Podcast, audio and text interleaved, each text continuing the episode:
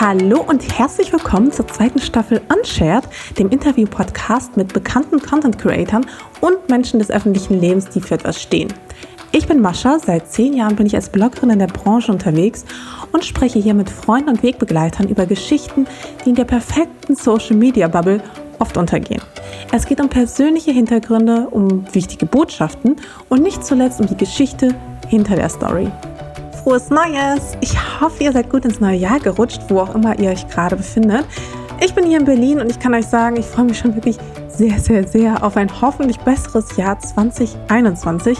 Für mich war das Jahr 2020 nämlich wirklich kein allzu gutes Jahr, wie vermutlich für viele von euch, aber eben nicht für alle. Für meinen Gast Mareike zum Beispiel war das Jahr 2020 trotz der Umstände gar nicht mal so schlecht. Sie machte als erstes Tattoo-Model überhaupt bei Germany's Next Top Model mit und kam sogar in die Top 10 und zählt bereits über 500.000 Follower auf Instagram und hat auch einen eigenen Shop ins Leben gerufen. Ja, doch nicht nur beruflich läuft es bei Mareike, auch privat hat sie ihr Glück gefunden. Und über das Glück, aber auch über Trauer reden wir in dieser sehr entspannten Folge. Also, lehnt euch zurück, genießt die Folge und diesen inspirierenden Start ins neue Jahr. Okay, cool, dann nehmen wir jetzt auf. und ich starte mit fünf Entweder-Oder-Fragen und du hast die erste schon gesehen. Deswegen weißt du, was jetzt kommt. Extrovertiert oder introvertiert? Ähm, ich will, also es kommt halt eh immer auf den Tag drauf an, aber ich würde eher sagen extrovertiert. Würde ich jetzt auch vermuten. Heimweh oder Fernweh? Oh. okay, da kann sich jemand gut entscheiden. Ich, glaub, ich glaube aber eher Heimweh, um ehrlich zu sein.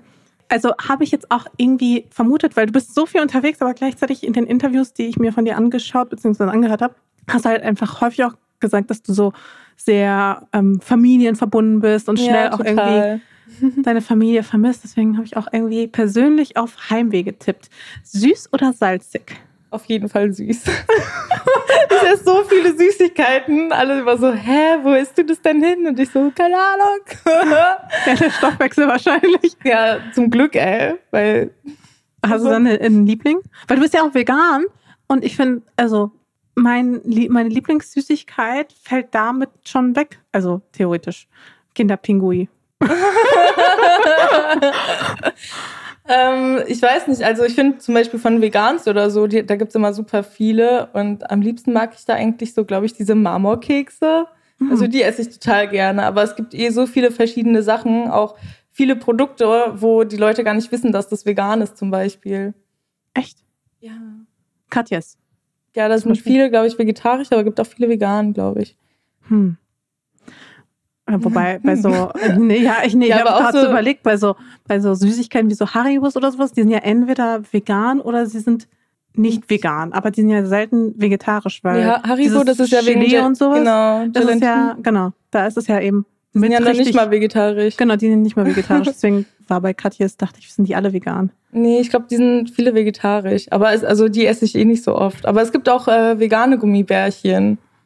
Also komplett vegan, aber ich finde, die schmecken nicht so gut. Aber ich bin jetzt auch nicht so der Gummibärchen-Mensch. Okay, weil ich stehe hart auf Gummibärchen. Also ich liebe so alles Mögliche, aber es gibt so viele süße Sachen. Es gibt ja auch so Alpro-Pudding zum Beispiel und so. Stimmt. Ja. Stimmt, den habe ich auch lecker. früher gegessen. Hm. Ähm, Urlaubstyp eher Spa oder eher Abenteuer? Fand ich auch voll schwierig bei dir zu beantworten. Hm. Also selbst Wie würdest du mich denn einschätzen? E, eigentlich eher Abenteuer. Hätte ich jetzt getippt. Ich glaube auch eher Abenteuer. Also ich liebe es auch natürlich ins Spa zu gehen oder so. Vor allem zum Beispiel, ich bin ja auch gerne in Bali und so und da ist es so billig. Weißt du, da zahlst du dann nicht 90 Euro für mal kurz massieren, sondern zahlst halt nur 6 Euro oder so. Aber die machen es richtig gut da. Aber Zum Beispiel allein schon Bali ist ja schon eher Abenteuer, weil da geht man ja auch surfen ja. und man ist ja auch eher so in der Natur und macht, also da geht, ja. da geht man ja nicht unbedingt hin, um so einen richtig fancy, weiß ich nicht, Spa-Urlaub zu machen oder so, oder? Ja, aber Abenteuer ist ja auch ein bisschen wie Entspannung. Weißt du, wie ich meine? Also ich finde das immer mega aufregend und ich weiß nicht, das ist immer so, wenn man dann irgendwie so rumfährt und Abenteuer macht und dann setzt du dich irgendwie an den Strand und chillst da oder gehst dann surfen, das ist ja auch wie Entspannung. Also ich weiß nicht. Aber also Abenteuer in meinem Kopf habe ich jetzt irgendwie, ich war letztes Jahr in Sri Lanka und dann sind wir, ey, die haben so gemeint, ja, da ist voll die geile Quelle und da kann man dann so rein. Und dann sind wir, glaube ich, eine halbe Stunde lang über so Steine, einen ganzen Berg nach oben gelaufen und ich war komplett fertig. Wir sind dann da oben angekommen und äh, ich kannte halt nur zwei Leute dort, also die Freunde, mit denen wir auch dort waren. Und äh, die sind dann noch ein bisschen weiter nach oben und ich war dann so ganz alleine mit diesen, ich weiß gar nicht mehr, so Australier oder sowas waren das. Und die haben dann alle richtig hart angefangen zu bechern. Und ich saß dann so da und war so komplett allein und ich habe dann irgendwie so ein bisschen Panik gekriegt. Ich dachte mir so, oh Gott, wo bin ich denn hier? Und dann, ja, mit dem in Sri Lanka an so einer ja, Quelle, ey. Genau. Und dann unser Führer quasi, der, der uns da so rumgeführt hat und alles, der, ähm, ach, ich weiß gar nicht mehr, der hat dann irgendwie noch angefangen, da auch richtig, also so richtig krasse Sachen zu trinken. Der hat dann so gemeint, ja, also das hat sich angehört wie dieses Ayahuasca oder was weiß ich. Ich dachte mir so, was machen die denn da? Und dann dachte ich mir die ganze Zeit, es wurde immer dunkler und dunkler und ich war so da, meine Freunde kamen nicht zurück und dann mussten wir diesen ganzen Berg hier noch mal runter. Und ich war, da, ich war so fertig an diesem Tag, deswegen weiß aber ich nicht. Aber du kamst dann noch heile runter und alles. Ja, zum Glück, aber mir ging es echt nicht gut an dem Tag. Also ich hatte wirklich so ein bisschen Panik, weil ich mir so dachte, ey, was mache ich denn hier? Meine Freunde, die sind alles nicht zurückgekommen und ich sitze so da und dieser komische Typ, der dann also die haben da irgendwas so selbst gebraut, irgend so ein Alkoholgetränk. Ich dachte mir so, oh Gott, was ist denn hier los? Das war mir dann ein bisschen zu viel Abenteuer. Okay, wow. Ähm, ja, das verstehe ich gut. Da würde ich mich, glaube ich, auch unwohl fühlen. Ja. Aber trinken tust du schon, oder? Ja. Okay, jetzt nicht Aber jetzt edge nicht oder so, so. Nicht so super hart, wie jetzt irgendwie so komplett Absturz oder so. Also ich bin voll der Weintrinker so. Aha. Oh, ja. Ganz genau. ich habe nämlich noch einen Glühwein. Nice. Aber, Aber Glühwein mag ich, glaube ich, nicht. Also ich habe erst letztes Jahr zum ersten Mal tatsächlich Glühwein probiert. Hä, wirklich? Ja, und einmal Feuerzangenbowle. Das war so schlimm. Ich habe so einmal dran getrunken. Ich habe es direkt ausgespuckt, ey. Ich kann das gar nicht runter. Aber Glühwein magst du auch nicht? Ich, ich weiß gar nicht mehr, wie das schmeckt genau. Das müssen wir okay, mal, wow. müssen wir mal das, probieren. Äh, das müssen wir wirklich probieren. Das kann ich so auf gar keinen Fall stehen lassen. Ähm, ich bin eher so der Kinderpunschmensch. Verstehe. Kinderpunsch ist auch geil. Ja, eben. Voll, verstehe ich. Verstehe ich voll. Ähm, und letzte Entweder-Oder-Frage auch. Sängerin oder Model? Oh, ich glaube momentan Model, es macht mir irgendwie mehr Spaß, weil. Hä? Wirklich? Ja. ich weiß nicht, mir macht es momentan voll viel Spaß, weil ich ja, also wegen meiner Marke organisieren wir auch selbst gerade so Shootings und so. Und ich mag das irgendwie voll, auch die Bilder zu machen, danach das bearbeiten und so weiter. Und zum Beispiel einen Song zu machen, das ist für mich manchmal, also ziemlich oft mit Stress verbunden und deswegen machen wir momentan auch nicht so viel, weil du musst immer so kreativ sein dabei und ich finde, das geht irgendwie einfacher, sich so mit dem Körper auszudrücken vor der Kamera und irgendwie so Posen zu machen, wie man sich gerade fühlt oder was man gerade im Kopf hat und beim Songschreiben zum Beispiel ist es so ein langer Prozess, überhaupt erst was hinzukriegen und überhaupt erst mal eine Idee zu haben, über was schreibe ich, es muss sich schreiben irgendwie, es muss sich irgendwie nice anhören. Du brauchst irgendwie was, wo die Leute hängen bleiben und so. Und ich finde, dieser ganze Prozess ist so schwierig, aber dieses Singen an sich, also es macht mir schon Spaß, aber es dauert einfach, also es ist mit so viel Arbeit verbunden. Das kann man gar nicht glauben. Aber würdest du sagen, das hat vielleicht irgendwie, das sind das wie so, ein, so phasenweise, also ich kenne das jetzt nur, ich bin überhaupt nicht musikalisch, ähm, aber wenn ich so an das Schreiben denke, mir fällt es zum Beispiel mal komischerweise einfacher zu schreiben, wenn ich in so einer bestimmten Stimmung bin, wo ich vielleicht auch nicht ganz so happy bin. Mhm. Und äh, vielleicht ist das dann auch äh, beim Singen vielleicht auch ähnlich oder beim Textschreiben auch ähnlich. Wenn man so sehr glücklich ist, dann fällt einem vielleicht nicht unbedingt so doll ein, worüber man singen kann oder schreiben kann Ja. oder so einen Text schreiben kann. Ich denke mal, das ist ähnlich wie beim Schreiben. Du verarbeitest ja irgendwas. Ich meine, ein Text schreiben ist ja, also weißt du, wie ich meine, ob du jetzt Bloggerin bist, da schreibst du auch irgendwas. Aber ähm, beim Singen ist es ja genauso. Nur als Bloggerin kannst du quasi eine ganze DIN A4-Seite schreiben und äh, das irgendwie so verarbeiten. Und beim Songtext schreiben, du musst es dann so krass komprimieren quasi, damit das so in die drei Minuten quasi reinpasst. Und ich glaube, das ist einfach super schwierig. Auch halt immer der Refrain, der ist ja dann irgendwie zwei, dreimal hintereinander gleich. Und Und sind wir mal ehrlich, also so Songs über so Happy, Happiness und so, alles ist gut. Irgendwie will, also die sind gibt's auch nicht nicht mehr so. so. Nee, also die kicken mich jetzt auch gar nicht so sehr. Also, Aber deswegen, vielleicht hängt es ja auch damit so ein bisschen zusammen. Wobei, du kannst ja nicht nur singen, du spielst auch Klavier, stimmt das? Ja. Find und ich, Gitarre kann ich auch. Ach echt? Und Was noch? Blockflöte, Altflöte. Ich habe früher im Konzert, äh, im Dings Orchester, habe ich auch Piccolo-Flöte gespielt. Hm. Ähm, ah, schon äh, musikalisch, aber voll. Ja, voll. Also meine ganze Familie war immer musikalisch, also auf meiner väterlichen Seite. Meine Mama, die ist nicht so musikalisch, sagen wir es mal so. Aber ja, mein Papa, der kann auch Gitarre spielen und die haben auch ziemlich früh gesagt, so ja, dass ich äh, mit Klavier anfangen soll. Und mir hat das super viel Spaß gemacht damals. Ich habe dann nur irgendwann aufgehört mit dem Unterricht, weil mein Lehrer, der war mir irgendwie ein bisschen zu streng. Es war irgendwie, ich hatte da nicht mehr so Spaß daran. Ich habe mich dann so richtig gepressured gefühlt und ja, deswegen habe ich dann damals aufgehört, aber ich spiele es immer noch total gerne. Hast du ein Klavier zu Hause? Ja. Echt? ja, Philipp hat mir eins mal geschenkt. Oh, voll schön. ja. Voll cool. Bevor wir zu Philipp zu sprechen kommen, da müssen, das interessiert mich auch wahnsinnig brennend, ähm, würde ich gerne erstmal einleiten, weil die meisten kennen dich ja von Jeremy's Next Topmodel von, war das dieses Jahr oder letztes Jahr? Ja, also dieses Jahr wurde es ausgestrahlt Stimmt, dieses Jahr waren wir auch noch unterwegs, genau. Krass. Ja. Ähm, well, irgendwie, ja. Ähm, wie die Zeit fliegt. Jedenfalls kenne dich da ja schon, also dadurch kenne dich ja viele so in diesem ganzen Mainstream-Bereich, aber eigentlich warst du ja schon vorher auch bekannt. Ich meine, du hast schon vorher einen großen Account mit vielen Followern. Also, so wie ich das verstehe bei Jimmy's Next Topmodel so, also mit so vielen Mädels habe ich jetzt auch gar nicht gesprochen, aber ich hatte immer so den Eindruck, dass viele da hingehen, um irgendwie bekannt zu werden. Also gar nicht immer unbedingt Model zu werden, sondern eher so vielleicht anschließend Influencer oder sowas zu werden. Jetzt ist es bei dir eh so gewesen, dass du eh schon ähm, etwas bekannter warst und schon einen großen Account hattest. So, warum, warum hast du mitgemacht? ich habe eigentlich auch nur aus diesem einen Grund mitgemacht, weil ich halt davor einen großen Account schon hatte, aber bei mir war das Following quasi mehr international.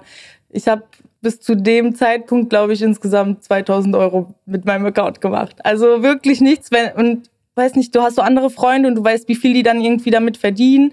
Und ich habe nichts bekommen und ich dachte mir so, ey, es kann doch nicht sein, dass meine Freundin, die irgendwie 300.000 Follower weniger hat wie ich, dass die davon leben kann und ich habe einen Teilzeitjob und gehe noch nebenbei woanders jobben und mache noch dies und das und ich dachte mir so, das kann doch nicht sein. Und dann hatte Jeremy's Next Topmodel mir, glaube ich, eh vor zwei Jahren hatten sie mir mal eine E-Mail geschrieben, ob ich mich nicht irgendwie bewerben soll oder so. Also ich war krass, dass die so proaktiv auf Leute zugehen. Ja, irgendwie. Ich, ich glaube, ja, das war eine Bekannte von mir, die Gina Loco. Die ähm, wurde damals auch irgendwie quasi angeschrieben oder so. Die wollten, glaube ich, einfach nur eine tätowierte Frau da mal haben. Ähm, also sie wurde damals richtig fertig gemacht. Sie hat mir dann mal die Videos gezeigt und so. Das war dann irgendwie, die haben sich so mehr oder weniger lustig über sie gemacht. Es war einfach nur so, okay, Hauptsache ist es irgendein Weirdo da den wir jetzt ein bisschen auseinandernehmen können. So wie bei DSDS, wie man es so kennt, weißt du, dass man dann irgendwie so, warum bewirbt sich so jemand?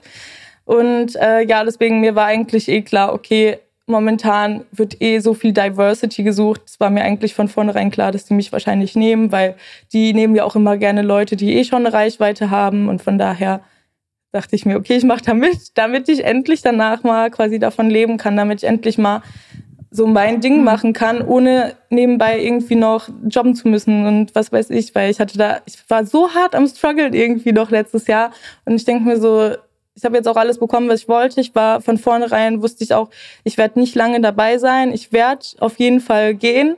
Also ähm, ein paar Freunde von mir, die waren auch schon bei den Staffeln davor dabei bei GNTM und die haben auch, also die haben bis heute irgendwie so krass psychische Probleme deswegen, weil man sich, weil man so fertig gemacht wird und es von den Produzenten oder von, nee, von den von, Leuten? Von, von allem in der Show irgendwie, dieses ganze Feeling und ständig vergleichen und so. Das ist ja, das, ich meine, das ist ja auch Teil der Branche irgendwie, das kennen wir alle. Und ähm, ja, deswegen war mir von vornherein klar, hey, ich werde nur ein paar Folgen dabei sein, damit quasi, damit ich einmal diese Aufmerksamkeit von den Brands habe und dass danach ich halt einmal diese Aufmerksamkeit in Deutschland habe, damit ich endlich mal so arbeiten kann. Aber der Plan ist aufgegangen? Ja, auf jeden Fall. Und was hast du vorher gemacht? Also was hast du vorher gejobbt? Ähm, ich habe davor Teilzeit bei UPS gearbeitet als, ähm, ich weiß nicht, also ich habe die ganzen Pakete die da reinkamen quasi.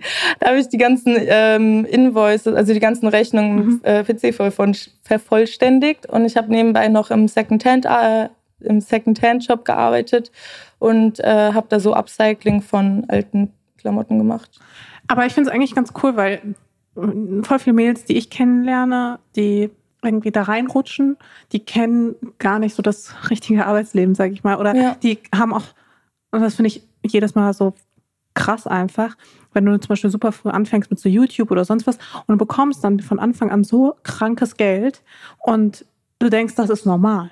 Ja, also eben. bei ganz vielen. Ich finde, es ist auch voll wichtig, dass man so erstmal so auf die Schnauze quasi fällt und erstmal so das richtige, harte Arbeitsleben kennenzulernen. Ja. Auch wie viel manche Leute arbeiten müssen dafür. Also auch bei UPS und so. Ich hatte so viele Arbeitskollegen von mir, die so hart am struggeln waren, die noch Geld irgendwie zur Familie geschickt haben. Die hatten wirklich nichts. Und ich denke mir so, ich kann das jetzt nur deswegen irgendwie so hart schätzen, was ich jetzt habe. Und auch vor allem irgendwie auch mit Geld umgehen. Weil ich habe auch ja. mal bei denen, also nicht bei denen, also nicht auch pauschal bei allen, aber bei vielen dann immer so das Gefühl, dass ausgerechnet die dann auch später in so finanzielle Schwierigkeiten teilweise kommen, weil die das mit den Steuern nicht so im Blick haben oder sonst irgendwas oder einfach, also mehr Geld ausgeben, als es eigentlich wieder reinkommt oder man, dass man sich an so ein Lebensstil gewöhnt, dann holt man sich so eine super teure Wohnung und noch ein Auto und noch ein zweites Auto oder irgend so eine kranke Scheiße und dann stehst du da und dann läuft der Account plötzlich nicht mehr, aber du hast halt kranke Fixkosten und ich finde es halt so faszinierend, wie ich schon also ich habe schon ein paar auf jeden Fall auf die Schnauze fallen sehen, weil ja, wenn dann auf einmal Steuernachzahlung kommt und dann irgendwie Vorauszahlung fürs nächste Jahr. Ja, und plötzlich so, oh, warte mal, ja. es gibt auch noch Einkommenssteuer und Gewerbesteuer muss ich auch zahlen, so what? Ja, eine Bekannte von mir, die auch, also die arbeitet auch als Influencerin und bei ihr war es auch richtig krass, die war irgendwie auch noch in der Kirche drin und hat ähm, dann nachträglich, ich glaube, einen fünfstelligen Betrag äh, Kirchensteuer nachzahlen müssen für die letzten paar Jahre. Weil das ist ja dann irgendwie so abhängig von deinem Einkommen und so. Und die hat mir das erzählt und ich so, oh mein Gott, da sitzt du dann wirklich vom PC. Und ich glaube, da bist du dann am Heulen, wenn du dann diesen Button so quasi klickst. So. Ey, also richtig heftig. Ja, voll. Wobei ich habe das irgendwann mal so umgeändert. dass das Finanzamt das einfach abheben kann, was auch mal sie denken, für sie da angemessen ist. Und ich heule dann regelmäßig, weil ich dann sehe, was die dann wieder abgezogen haben. Ja. Ich so, ich will gar nicht reingucken, ich will gar nicht reingucken. ja, ey, das ist echt krass. Also das tut schon weh. Ja, aber ich glaube, das ist auch vielen Leuten gar nicht bewusst irgendwie. Die denken immer, ja, man macht so viel Geld, aber du musst halt so viele Steuern irgendwie zahlen. Und äh, ich meine, wir sind alle selbstständig. Wir müssen uns auch Geld auf die Seite legen irgendwie. Und ich glaube, das da denken auch viele von den jungen Influencern gar nicht dran, so hey, was ist denn Rente etc. Wie schaue ich, dass ich mich irgendwie absichern kann, dass ich irgendwas für später habe. Voll. Nee, und deswegen finde ich es eigentlich ganz cool, dass du vorher normale Jobs einfach hattest. Das, weil irgendwie, ich weiß auch nicht, äh, äh, also mir begegnet das wirklich gar nicht so häufig. Also die meisten, die ich dann irgendwie kennenlerne, die sind ja auch relativ jung. Bei dir geht es ja auch, also du bist ja auch noch recht jung, aber hast ja trotzdem schon einfach Erfahrung irgendwie. Ja. Bist du wie alt? 25? Ja.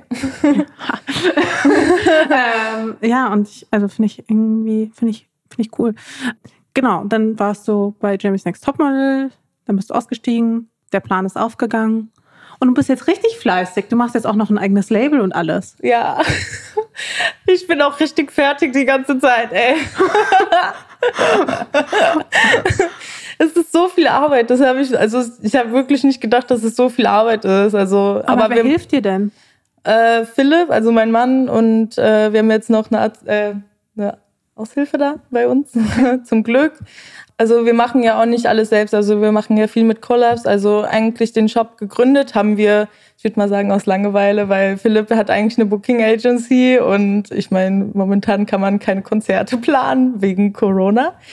Und ähm, deswegen haben wir dann so überlegt, hey, was kann man denn machen, was irgendwie nice ist, was es noch nicht so gibt. Und dann sind wir auf die Idee gekommen, hey, lass doch so ein Brand machen, weil dann habe ich auch irgendwas, was mir auf Dauer halt quasi hilft, weil ich habe eh gemeint, ich habe keinen Bock, Influencer für mein ganzes Leben lang zu sein. Also, weißt du, wie ich meine, soll ich irgendwie mit 45 da, noch da sitzen und sagen so, hey, diese Produkte sind voll nice. ich glaube, da hat niemand so Bock drauf. Und deswegen dachte ich mir so, hey, ich muss mir irgendwas aufbauen was ich, äh, also dass ich quasi aufbauen kann, während ich noch influenzen kann. Und wenn ich da irgendwann keinen Bock mehr drauf habe, wenn bei dem anderen Ding dann genug Geld irgendwann mal rauskommt, hoffentlich, dann kann ich halt, dann brauche ich das eine nicht mehr machen und kann mich halt nur noch auf das eine konzentrieren. Aber ich probiere es jetzt quasi so aufzubauen. Also wir nehmen uns da kein Geld raus oder so und probieren halt alles wieder zu investieren, also reinvestieren und schauen, dass wir das irgendwie aufbauen können. Und äh, genau, aber die Idee war eigentlich, ich möchte halt ähm, einen Brand machen, der aber jetzt nicht so Fast Fashion ist oder ich meine, du kennst eh so viele Influencer, die wahrscheinlich dann irgendwie so Collab mit dem Riesenbrand und ich denke mir, ey, das ist doch so scheiße. Also, weißt du, wie ich meine? Ich möchte lieber was machen, um die jungen Designer zu unterstützen. Und deswegen haben wir ähm, jetzt kleine Brands dabei und ich kann sie dann quasi pushen, äh, pushen und habe selbst ein bisschen was davon, aber ich meine, das, meiste geht eher an die Designer und so, aber damit die halt irgendwie davon leben können. Ach so, ich hatte das so verstanden, dass du quasi eine Brand aufbaust, wo du quasi eigene Klamotten designst. Nee, also wir machen ja eigene Joker und so und ähm, Ketten und Ohrringe und so und ähm, genau, wir haben jetzt aber auch andere Partner quasi, ah, okay. die dann äh, Sachen auch für uns herstellen quasi und wir das dann als Collab machen. Also wir designen das zusammen quasi. Ah, okay. Außer bei unserer letzten Collab, da ähm, kam Diana zu uns und hat so gemeint, hey, ich habe hier meine Pieces und habt ihr irgendwie Bock und so. Und dann ähm, haben wir gesagt, ja, auf jeden Fall. Und dann haben wir die Sachen auch bei uns mit reingenommen und die waren dann auch nach zwei Stunden ausverkauft. Okay, voll gut.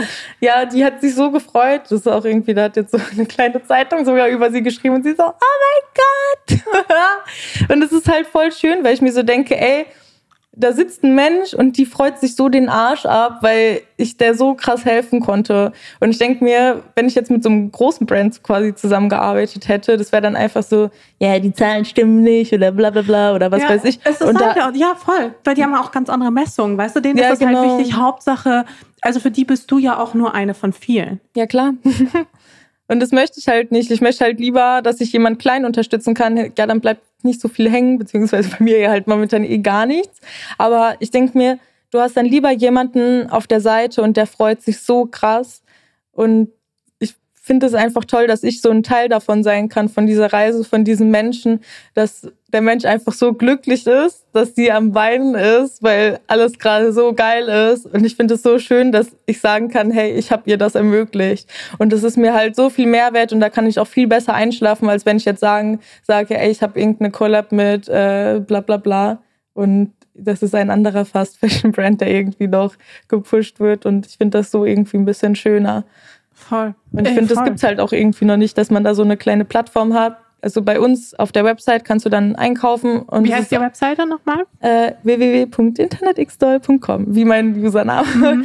Und ähm, genau, das war eigentlich halt die Idee, dass du auf auf die Website gehst und dass du halt nicht so China-Scheiße einkaufst, sondern dass du Sachen einkaufst, die halt von jungen Leuten, äh, also egal ob jung oder alt, eh, aber dass, dass es halt so von jungen Designern ist und ähm, dass du die halt damit unterstützen kannst. Und du kannst dir so deine Favorite Pieces zusammensuchen und die sind auch nicht zu teuer und jeder wird fair bezahlt und das ist halt jetzt nicht, dass wir irgendein so ein Reseller nur sind, sondern dass es halt auch immer alles aus einer Collab ist. Also dass ich auch bei jedem Teil so mitgearbeitet habe quasi.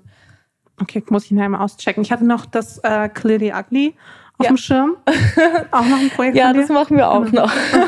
also, da fand ich auch den Namen interessant. Ja, Clearly Ugly. Wie kam es, also, warum Clearly Ugly? Ähm, also ugly eigentlich, weil, also damals, ich hatte voll die schwierige Schulzeit, ich wurde voll gemobbt so. Ich, wir waren noch voll, also war, ich war voll der kleinen Schule, es war so eine kleine private christliche Schule. Okay, wo bist du eigentlich aufgewachsen? Also, also ich merke jetzt schon, dass wir, ich hatte eine Linie im Kopf und die funktioniert jetzt schon nicht mehr. Deswegen können wir auch die ganze Zeit hin und her springen. Ähm, wo, das habe ich mich nämlich zwischendurch gefragt, wo du aufgewachsen bist. Äh, in der Nähe von Frankfurt am Main. Okay. Und genau. da bist du auf die Schule gegangen? Genau, da bin ich auf die Schule gegangen und da, also ich war halt immer so ein bisschen der Außenseiter, würde ich mal sagen. Also Aber schon immer? Ich würde schon sagen, irgendwie war es okay. immer so, ich war immer so ein bisschen anders. Irgendwie, ich habe meine Haare gefärbt. Ich weiß nicht, es war so die Emo-Zeit, weißt du, auf einmal habe ich den Kajal gemacht und alle so, äh, was ist mit der los? Und haben mir halt gesagt, irgendwie so, ja, deine Klamotten, die sehen alle so scheiße aus oder was hast denn du da schon wieder an und so Sachen halt. Und es war halt richtig oft so. Und ich meine, so klar, ich hatte so ein paar Freunde trotzdem, aber wenn die halt mal nicht da waren oder so, dann war ich halt alleine so auf dem Pausenhof. Es war halt schon es ist nicht einfach gewesen, sagen wir es so, aber weiß nicht, man, irgendwie kommt man trotzdem so klar, aber es war nicht schön auf jeden Fall. Also ich weiß noch, ich wurde voll oft irgendwie, dass ich geheult habe. Und meine Mama hat mich dann abgeholt und es war teilweise in der 11., 12. Klasse auch noch so, weil es mir da irgendwie so schlecht ging. Also auch in meiner Ausbildung dann als Modenäherin und weiß nicht. Also die 11. Klasse war eh in Ordnung eigentlich in der Ausbildung, würde ich sagen. Ich hatte da so meine Freundin gefunden quasi, aber es haben so viele Leute die Ausbildung abgebrochen, weil das super schwierig war. Und irgendwann hatte ich halt niemanden. Ich war wirklich dann komplett allein. Ich glaube, wir waren zum Schluss noch zehn Leute in der Klasse und die waren alle so eine Gang und dann war so ich da so der Außenseiter. Und da hatte ich auch ein Mädchen bei mir in der Klasse, die hat mich irgendwie mit äh, Papierkügelchen abgeworfen. Also wo ich mir jetzt auch denke, ey, ja, der macht heute, sowas. ja, und Das heute denkt man so sich so, krass. ja, so schlimm ist es gar nicht, aber zu dem Zeitpunkt ist es halt einfach mega belastend psychisch. Ja, eben. Ich finde es auch immer irgendwie, wenn du das jemandem erzählst, es ist dann so, ja, okay, du kriegst so eine Sekunde kurz mit, wie es mir ging, aber es ist halt was ganz anderes, wenn das halt sieben Jahre lang irgendwie fast jeden Tag so ist. Und es ist halt schon, das, das prägt einen halt schon. Aber deswegen kam halt irgendwie dann so der Name Clearly Ugly in meinen Kopf, so wegen so, ja klar, das ist voll hässlich. Und ähm, ja, also als wir auch auf die Ideen gekommen sind, so wegen Schnittmuster und so, ich habe gemeint, ich möchte auch irgendwie sowas Oversize-mäßiges haben und ich weiß nicht, sieht schon ein bisschen anders aus. So. Manche würden eh wahrscheinlich sagen, es ist ugly, aber ich denke mir, nee, es ist comfy as fuck. So. Und deswegen, die Marke soll eigentlich auch ausstrahlen, so für Selbstbewusstsein und du kannst cute sein und lässig und stylisch, aber trotzdem halt auch nachhaltig. Und ja, eigentlich auch die Message so, I'm wearing it proudly, so clearly ugly, dass man so, die können mich nennen, wie sie wollen, aber mir ist das im Endeffekt jetzt im Nachhinein egal. Also jetzt denke ich, können die mir Aber würdest nichts du mehr. sagen, du bist da so voll gestärkt jetzt herausgegangen? Also bist du dann deswegen auch an so einem Punkt, wo du sagst, okay, ich kann voll für mich selbst einstehen, weil ich muss das halt auf die harte Tour lernen? Ja, auf jeden Fall. Also ich, das war für mich eh schon, das war auch in der 11., 12. Klasse so, es wäre mir dann eh schon irgendwann egal, aber es ist trotzdem, ich meine, weißt du, jeder hat trotzdem so seine Tage, vor allem wenn man zum Beispiel PMS hat oder so, ey, dann geht für dich die halbe Welt unter, wenn du dann irgendwie so in der Klasse sitzt und dir geht's eh schon irgendwie so kacke wegen der Periode oder was weiß ich oder davor und weiß nicht, wenn dann so die Hormone komplett eh schon verrückt spielen und du sitzt dann da und dann ist noch dieses eine Mädchen, die dich dann irgendwie so abwirft, dann geht's ja auch nicht gut, aber ein paar Tage später, dann reflektiert man das wieder und so und dann denkt man sich so, ey, was ist mit ihr, weißt du? Und du möchtest, also man will das ja eh gar nicht so, man lässt es dann an sich so abprallen, weißt du, wie ich meine? Voll. Jetzt ist es ja eh wahrscheinlich alles so alt und gegessen, aber hast du jemals mal von denen wieder was gehört? Nee. Würdest du auch Also, so ein Klassentreffen gehen? Äh, wir hatten einmal ein Klassentreffen und äh, ich war dann auch, halt auch da und dann hatte irgendwie eine sogar nach einem Bild gefragt und dann dachte ich mir so, was ist denn mit dir los? und ich habe das aber heute auch noch manchmal, dass mir manche irgendwie schreiben oder so und dann denke ich mir so, ey, du warst damals so scheiße zu mir, warum schreibst du mir denn? Und so, ich glaube, den Leuten fällt es aber auch gar nicht so auf, dass die vielleicht so scheiße zu einem waren. Für die war das dann vielleicht so, ja, man hat doch nur Spaß gemacht und das war doch lustig oder so, aber die wissen gar nicht, wie es einem wirklich ging. Weil ich war ja dann diejenige, die dann irgendwie zu dem Zeitpunkt so alleine dann daheim saß und voll am Heulen war. Und die dachten sich so, ja, das war doch gar nichts. Aber ich bin eh so ein Mensch, ich weiß nicht, wenn mir jemand was sagt, ich zerdenk das immer richtig krass. Und dann habe ich zwischendurch mitbekommen, dass du irgendwie in den USA warst. Für zwei Jahre oder sowas. Ein Jahr. Ein Jahr, ach so, okay, ein Jahr, um da zur Highschool zu gehen? Ja.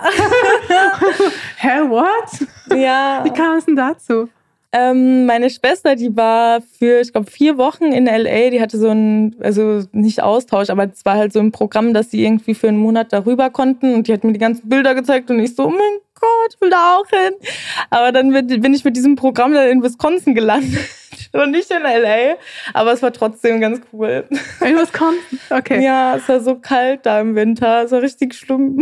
Das ist so, da hast du ungefähr so zwei Leggings an und noch eine dicke Hose oben drüber und so ungefähr 20 Jacken. Und dann hast du ja gesagt, boah, fuck that shit, I'm out of here, oder was? Dann nach Ach so, einem Jahr, oder? Nee, das war, also das Programm ging eh nur Jahr, weil ich hatte ja mein Visum nur so lange. Ja, und danach bin ich dann, also ich hatte mich eh beworben damals auf die, ähm, auf diese Ausbildung halt quasi und ich konnte, konnte aber nicht mehr in diesem Jahr gehen, weil die Plätze schon voll waren, weil ich so spät irgendwie dran war. Und dann haben die aber gemeint, ja, aber die würden mich voll gerne für nächstes Jahr haben. Und dann habe ich halt gemeint, so ja, ähm, dann mache ich jetzt halt noch dieses Auslandsjahr. Und ähm, genau, danach habe ich dann die zwei Ausbildungen gemacht. Zwei? Ja, zur gleichen Zeit. War man die Mode, Mode, Ähm, Modenäherin und Äh, genau, also bekleidungstechnische Assistentin habe ich Ah, okay. gelernt und dann habe ich quasi noch eine Zusatzausbildung zum gleichen Zeitpunkt gemacht als Modenäherin mit begleitender Fachhochschulreife. okay, wow. Ja. Ähm, War sehr anstrengend. aber auch nicht in dem Beruf gearbeitet dann. Äh, doch, ich habe äh, ein halbes Jahr, äh, halbes Jahr lang als Näherin gearbeitet. Ich habe äh, Polizeijacken genäht. What? Alle war so, hä? Ja, da habe ich in so einer Ja, kleinen mir ist auch die Näherei. Nussecke hier fast aus dem Mund gefallen. Okay.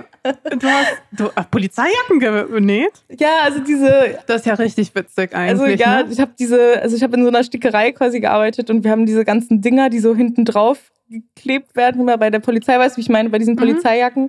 Und die habe ich genäht, so ungefähr, ich glaube, 8000 Stück. Also ich war richtig durch danach. Und mein Rücken, der war auch danach irgendwie so kaputt, weil du sitzt beim, beim Nähen, ey, den ganzen Tag so sieben Stunden lang. Das ist so anstrengend gewesen. Also richtig schlimm. Ich denke mir auch im Nachhinein, ey, wie konnte ich das nur machen? Okay, krass. Ja, das hat, weißt du, das hat man so gar nicht irgendwie auf dem Schirm, ne? Also, Ja. was das, man Zu dem so, Zeitpunkt war ich so, was, die zahlen mir 8 Euro die Stunde, richtig geil. Okay. so krass. Und dann wird man auch noch so beschissen bezahlt. Ja, ja, es war super scheiße bezahlt. Und dann habe ich ja nebenbei auch noch, äh, ich hatte da glaube ich auch noch zwei Jobs. Also ich hatte da eh auch schon bei UPS gearbeitet und nebenbei habe ich glaube ich noch bei einem Restaurant gejobbt. Okay, Ja, also richtig fleißig. ja, die Tattoos mussten ja irgendwie bezahlt werden. Stimmt. Wann hast du angefangen? äh, mit 18 erst, also ich durfte Was nicht heißt eher? Vorher darf man doch gar nicht, oder? Darf man schon, also man darf theoretisch ja schon ab 16. Aber nur mit Erlaubnis der Eltern, oder? Ja, aber viele dachten auch immer so, yeah, der ist bestimmt schon mit 16 angefangen. So, nee. Also vor allem, ich habe ja so viele riesige Tattoos. Also die meisten Eltern, die das erlauben, ist so, was du da hinterm Ohr hast oder so, weißt du. Äh, meine Mutter bei jedem, bei jedem einzelnen Tattoo, ne? Und hat dann erstmal eine Woche nicht mit mir gesprochen. Ich- Egal wie groß oder klein es war. Also es war so, also es war der größte Streitpunkt überhaupt. Und irgendwann kam sie an und meinte so, ich wäre süchtig und ich so, willst mich verarschen? Ich habe fünf Du. Tattoos. So, Aber guck mal, du hast ja, du hast ja sogar deine Hände tätowiert. ja, aber ich habe irgendwie, also ich habe tatsächlich alles noch tätowiert, bevor ich mit einem Tätowierer zusammen war. Da bin ich fast ein bisschen stolz drauf. Ja, aber guck mal, aber, aber, aber, guck mal, wenn ich jetzt deine Mutter wäre und ich würde sehen, dass du dir die Hände tätowierst, das ist schon. Also weißt du, wie ich meine? Das ist schon was krasses, wenn man sich so denkt, ja, die du? tätowiert sich die Hände, die tätowiert sich jetzt bestimmt Mhm. auch den Rest vom ganzen Körper. Also Ja. für mich ist nämlich, ich habe ja nicht meine Hände tätowiert. Und für mich ist das immer so, ich glaube, wenn ich meine Hände tätowiere, das wäre für mich so zu krass. Hä, was? Das denke ich mir. Ich weiß, das ist so dumm, aber für mich, das weiß nicht, die Hände, ich finde, da, da schaut man halt immer so direkt drauf. Und ich glaube, wenn Hm. ich hier noch was hätte, dann, also wenn, dann würde ich eh die ganze Hand machen. Ich würde jetzt nicht nur so ein kleines Hm. machen, weil das würde nicht zum Rest passen. Aber ey, wenn ich jetzt noch die Hand hätte, dann würde ich mich so, würde ich mich richtig voll tätowiert fühlen, obwohl ich ja eh bin. Das ist so. Also ich sehe ja nicht immer meinen ganzen Körper. Wenn ich irgendwie so einen Longsleeve anhab oder so, dann sehe ich das ja gar nicht, außer das am Hals. Aber das sehe ich ja nur im Spiegel. Aber ist es dann auch so für dich, dass du, also für dich sind die Tattoos dann einfach, ja, einfach so Teil deiner Identität oder da, Teil deines, einfach deines Körpers, wie so ein Muttermal oder sowas einfach. Weil Ja, voll viele sind Fall. ja auch so, ja, ähm, keine Ahnung, bereust du das oder sonst irgendwas oder würdest du dir was wegmachen lassen? Und ich, also für mich ist das wirklich so wie so Muttermale. Also ich denke da auch gar nicht drüber nach. Ist es bei dir ähnlich? Also das, also sehr große, flächige Muttermale, aber Ja, was irgendwann, ich meine? Das, ja, das gehört einfach so zu einem. Also man macht sich irgendwann auch nicht mehr so Gedanken drüber. Und am Anfang, ey, ich habe auch so viele Leute haben so gesagt, ja, aber was ist, wenn du alt bist und bla. Und diese ganzen Sprüche, und du denkst dir irgendwann so, oh mein Da Gott. stand auch auf meiner Liste, was sind die nervigsten Fragen? Weil ich hatte, glaube ich, bisher bei Unshared ähm, noch nie jemanden so stark tätowiert in, ähm, in der Sendung. Und ich kenne das jetzt nur aus meinem persönlichen Umfeld, dass es krass viele super nervige Fragen gibt, wenn du stark tätowiert bist. Ja.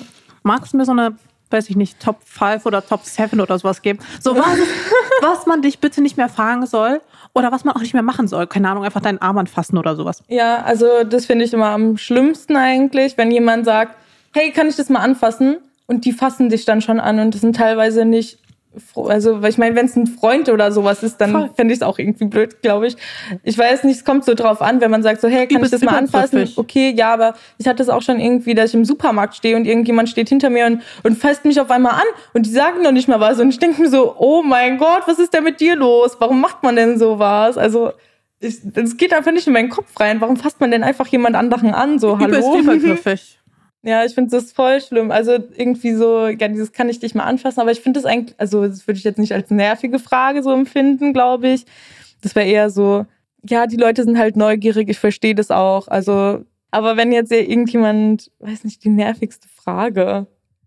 Keine Ahnung. Also ich kann immer nachvollziehen, dass die Leute neugierig sind und so. Aber Wie viele Tattoos hast du zum Beispiel? Ja, also da, das, da denke ich mir, ja, das ist immer so die dümmste Frage. Aber ich glaube, das liegt auch daran, weil die Leute nicht, äh, die denken halt, das sind viele kleine, aber bei mir, ähm, also ich probiere das dann auch immer zu erklären, so, hey, für mich, guck mal hier zum Beispiel die Muschel, das ist für mich ein Tattoo, weil das gehört nicht zu der äh, Schildkröte oder so dazu, weißt du, wie ich meine? Ist für mich ein eig äh, eigenes Tattoo. Auf der anderen Seite mein Backpiece, es geht vom Nacken bis hinter zum Arsch. Das ist für mich ein Tattoo, obwohl da super viele kleine Motive drauf sind, aber es ist eins für mich. Ja, es ist halt ein Motiv. Genau, und das eine ist halt so riesig und das andere ist halt so. Und deswegen ist teilweise echt schwierig zu sagen, wie viele ich denn habe. Ich habe irgendwann eher aufgehört zu zählen, weil. Hast du überhaupt noch Platz? Außer auf den Händen. ja, auf der rechten Seite vom Fuß. Also. okay. Und die bewahrst du dir auch die Stelle für was Besonderes? Nein, ey, den Fuß tätowieren, Mann, das ist so schmerzhaft. Das ist so Echt? schlimm. Ja, und mein Bauch, der muss auch noch fertig gemacht werden. Also, die linke Seite vom Fuß, die habe ich auf einer Convention machen lassen und ich konnte nicht mehr nach Hause laufen. Das hat so wehgetan. Erstens, dieser Schmerz. Zweitens, das ist so schlimm einfach. Du, ich habe eine Woche lang nicht mehr in meinen Schuh reingepasst, weil der Fuß so krass am Anschwellen ist. Also du musst dann erstmal irgendwie so fünf Tage lang nur liegen. Du kannst wirklich nichts machen. Okay, also, ich hätte nicht gedacht, dass ausgerechnet der Fuß die schmerzhafteste Stelle wäre. Ja, aber guck mal, du hast doch auch Tattoos. Hast ja. du, du weißt doch noch, wo die dann so die Tage danach, die schwellen so leicht an, sind immer so ein bisschen nass und so, weißt du, weil das ja eine offene Wunde ist.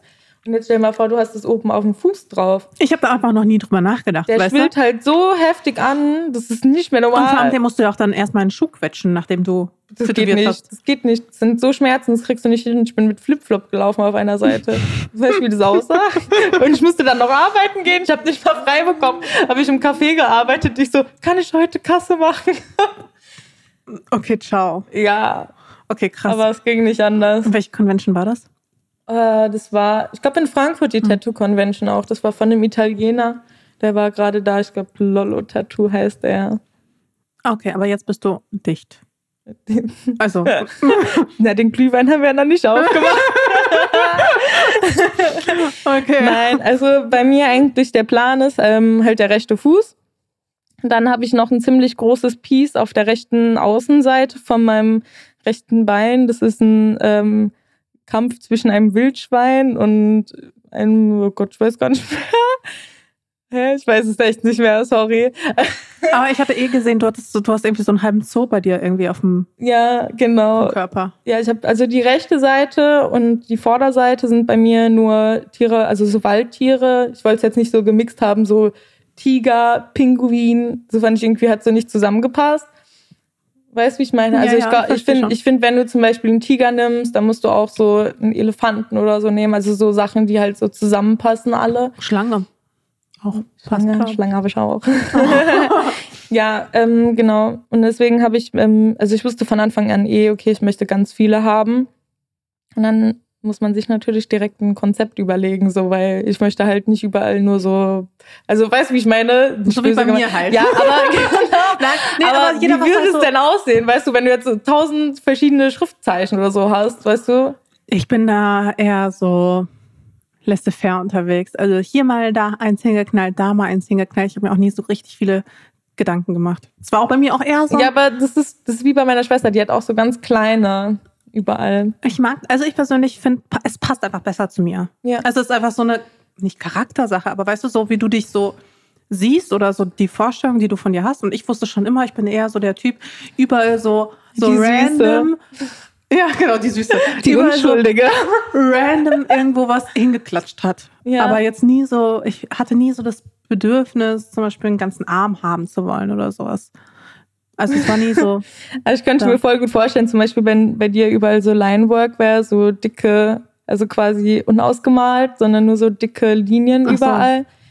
Wenn es irgendwie so in einem Blumenmuster wäre oder so Mandala-mäßig. Also ich Oh, glaube, das nee, würde das- richtig schön bei dir aussehen, wenn du hier so ein großes Piece hättest, wo dann hier irgendwie noch sowas hochgeht mit so ein paar Blumen, die dann hier so auf die Seite gehen. Ich habe Also das, das kann ich mir Gefühl, bei dir, bei also es gab, glaube ich, wirklich so eine Zeit, wo das vielleicht sogar noch möglich gewesen wäre, aber äh, so, also jetzt sehe ich mich gar nicht mehr. Ich habe auch zwischendurch überlegt, ob ich mir noch irgendwas stechen lassen sollte, aber dann dachte ich mir so, ich wüsste gar nicht was oder wo. Hast du denn eine intime Stelle tätowiert? Äh, ja, direkt über meiner Muschi ist ein Schriftzug. äh, damals wollte ich noch so diesen Anschein wahren, dann doch nicht ganz so versaut zu sein. Und dann deswegen steht da irgendwie alles besiegt die Liebe, aber auf ähm, Latein. Alles hatte- besiegt Liebe. Ja, ich fand den Schriftzug ganz geil. Also es war gar nicht, Aber warum dann direkt bei der Muschi? ich wollte dann ein Tattoo haben. Und ich, also ich mochte den Spruch, beziehungsweise auch so das Aussehen vom Spruch. Und ich fand die Stelle gut und dann habe ich das einfach kombiniert.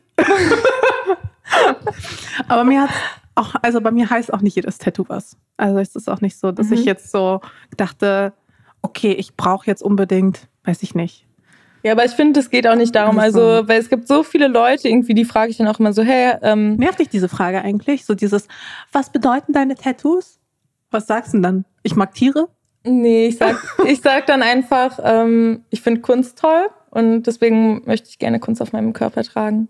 Aber was gibt's denn noch für Fragen, die nerven? Hat es wehgetan? Das ist zum Beispiel eine Frage, die ich richtig dämlich finde, weil ich denke mir so, natürlich tut es weh, eine Nadel durch deine Haut. So, also das ist verständlich, wo ich mir so denke, ja, es gibt Stellen, die tun weniger weh und es gibt Stellen, die tun mehr weh.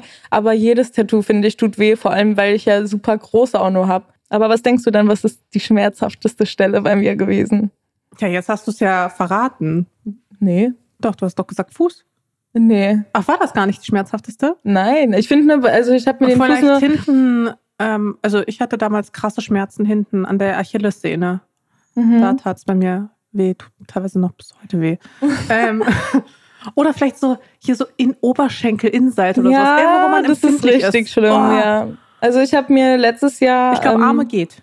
Ja, also ich finde zum Beispiel ähm, die Außenseite immer ist voll in Ordnung, aber zum Beispiel die Innenseite, ich meine, du kannst es dir auch, kannst es auch selbst so ein bisschen zwicken.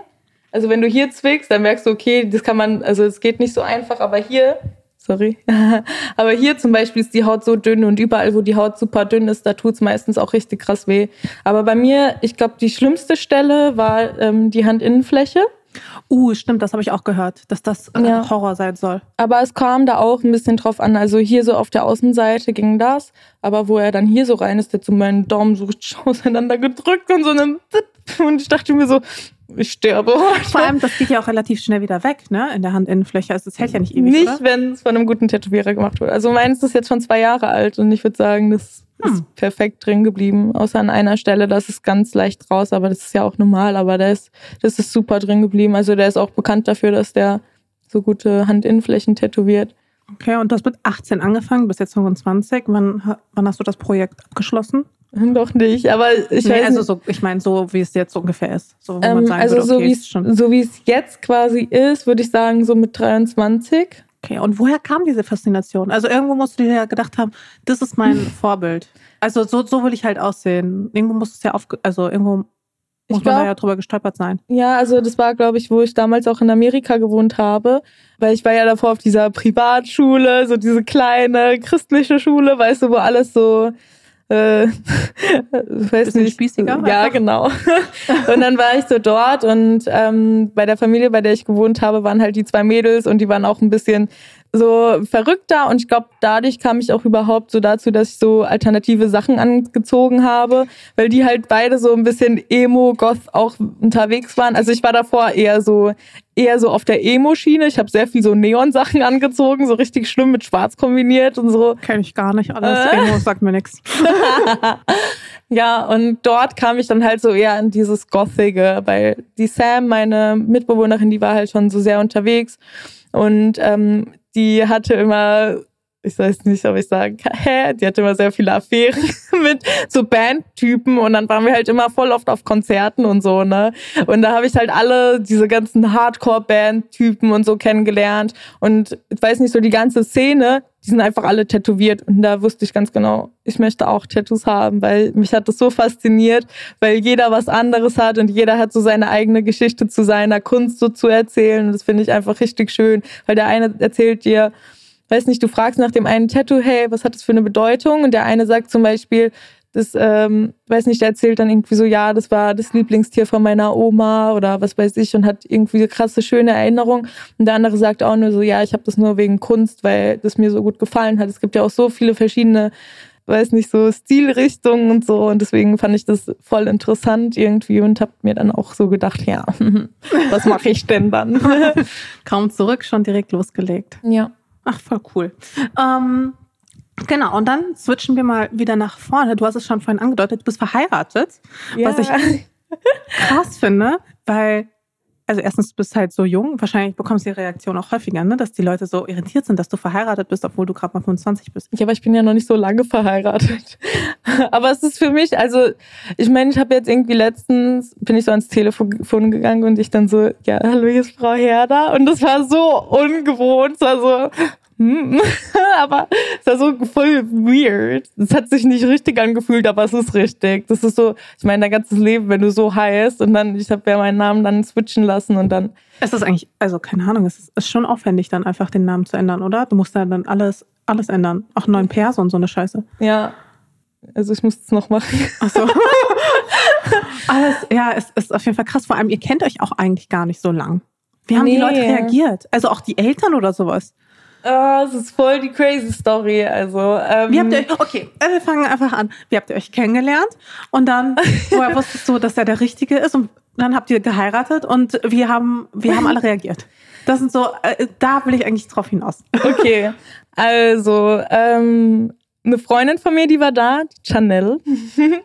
und ähm, genau, die ist eigentlich relativ spontan vorbeigekommen und wir haben dann so ein bisschen so gechillt und so. Und dann hat sie gemeint, ja, ich äh, bin nächste Woche bei so einem Casting für so eine App, also so eine Dating-App halt. Und sie meinte, ja, ähm, wir müssen mal die App runterladen oder auschecken, damit ich weiß, wie ich da am besten beim Casting quasi punkten kann, weil sie zu dem Zeitpunkt auch schon Boy hatte. Und ich dann so, ja, komm, ich lade mir das runter. Und dann habe ich mir die runtergeladen und ähm, das war eh ganz cool, weil ich konnte da quasi einstellen, wie groß der Typ sein soll. Also ich konnte da so mindestens und maximal und ich konnte einstellen das Sternzeichen. Dann kannst du irgendwie einstellen, so der soll nicht trinken oder der soll viel trinken oder der soll ein bisschen trinken, weißt du? Und du konntest dir quasi deinen Traummann zusammenbauen. und ich habe dann noch so Entfernung so einen Kilometer gemacht, weil ich mir so dachte, also ganz im Ernst, wenn du bei Berlin fünf Kilometer eingibst, dann bist du manchmal eine Stunde gefühlt unterwegs. Deswegen ich dachte mir so, ich habe da gar keine Lust drauf und ähm, ja, dann äh, hatte ich mein erstes Match mit Philipp gehabt. Quasi direkt meinen Traummann zusammengebaut und direkt gefunden. Geil, okay. Und, ähm, und dann hast du ihn angeschrieben, nehme ich mal Äh, an. genau. Also ich musste bei der App, musste ich ihn anschreiben und ähm, ja, dann haben wir irgendwie so gequatscht und es war voll, es war ein bisschen komisch, weil ich war quasi in der Drehpause von GNTM schon. Also wir hatten die ersten Folgen so in München gedreht und dann ähm, haben wir halt Visum beantragt und alles und es hat halt lange gedauert, bis das quasi bei jedem durchgeht und dann ähm, sind wir ja quasi dann nach Costa Rica geflogen. Und es war gerade in dieser Drehpause. Und äh, dann hab ich, hab ich, musste ich ihm quasi so erzählen, so ja, äh, ich habe halt nicht so lange, also wir müssen uns wenn dann jetzt treffen, weil ich bin in einer Woche quasi weg. Und er hatte irgendwie zu dem Zeitpunkt so eine Saftkur noch gemacht und da hat so gemeint, also wir können uns auf jeden Fall nicht jetzt treffen, weil das ist halt irgendwie blöd, dann willst du dich mit jemandem treffen und dann kannst du noch nicht mal was essen und nur Wasser trinken. Das wollte er halt nicht und dann hat er so gemeint, ja, lass uns dann nach der Saftkur halt treffen. Und dann habe ich gemeint, ja, ist in Ordnung. Und dann hat er mich mit seinem E-Roller abgeholt vor der Tür und dann stand er so da mit seinen langen Haaren und dann waren wir zusammen Mittagessen und wir haben uns irgendwie so gut verstanden. Also das ist, ich weiß nicht, du kennst es bestimmt manchmal. Du triffst so Leute und du denkst dir, oh mein Gott, wir sind so auf einer Wellenlänge, oder? Das kennt, also ich Ja, glaube, das, das- kennt jeder, ja, wenn man sich so kennt jeder, denkt, oh mein. Gott, wir haben uns so gut verstanden. Aber das war irgendwie noch viel krasser. Das war ich weiß nicht. Ich sag, also wo ich es meiner Mama dann erzählt habe, ich habe gemeint, es war nicht nur ein Funken, das ist ein Feuerwerk gewesen. Und ich glaube, wenn man den richtigen trifft, dann man merkt es einfach, dass es nicht so ist, so, hm, sondern es ist so, wow, richtig cool. Aber dann wollte der mich unbedingt wiedersehen und hat dann seine Freundin so gefragt, so, ja, ich habe da jemanden kennengelernt und es war irgendwie so krass und kann ich mitnehmen. Und dann waren wir halt dann, da habe ich gemeint, ja, ich komme auch dazu, weil er mich gefragt hatte. Und dann äh, waren wir irgendwie, ich glaube, ab dem Tag je, fast jeden Tag zusammen unterwegs. Und dann hatte er mich so am zweiten oder dritten Abend, hat er mich dann gefragt, ob wir zusammen sein wollen. Was halt eigentlich so un untypisch auch ist, weil er ist ja auch schon ein bisschen älter wie ich. Er ist ja 35. Und ich hätte es halt auch nicht gedacht, weil er halt ein bisschen älter ist, dachte ich mir so, okay, er wird mich doch nicht direkt fragen, weil das ist so, weiß nicht, das ist so unerwachsen irgendwie so schnell so zu sein, weißt du? Und ich habe dann so gesagt, ja, weil, keine Ahnung, hat sich gut angefühlt und ja, dann bin ich ein paar Tage später auch nach Costa Rica und es war halt eher am Anfang so komisch. Ich konnte ihm ja nicht sagen, ja, ich, also weißt du, ich meine, du lernst jemanden über eine Dating-App kennen und du kannst ja nicht direkt sagen, ach so, ja, ich gehe nächste Woche zu GNTM, by the way. Du willst ja nicht so mit der Tür ins Haus fallen und er, er war die ganze Zeit so, hä, wenn du weg bist, wir können doch trotzdem schreiben und so. Ich so, nee, mein Handy habe ich dann nicht dabei und so. Und zwar so, wie, wie, wie soll ich dem dann erklären, dass ich bei GNTM bin, gell? Es war so richtig weird. Da dachte er erst, dass ich ein Porno irgendwo drehe oder so.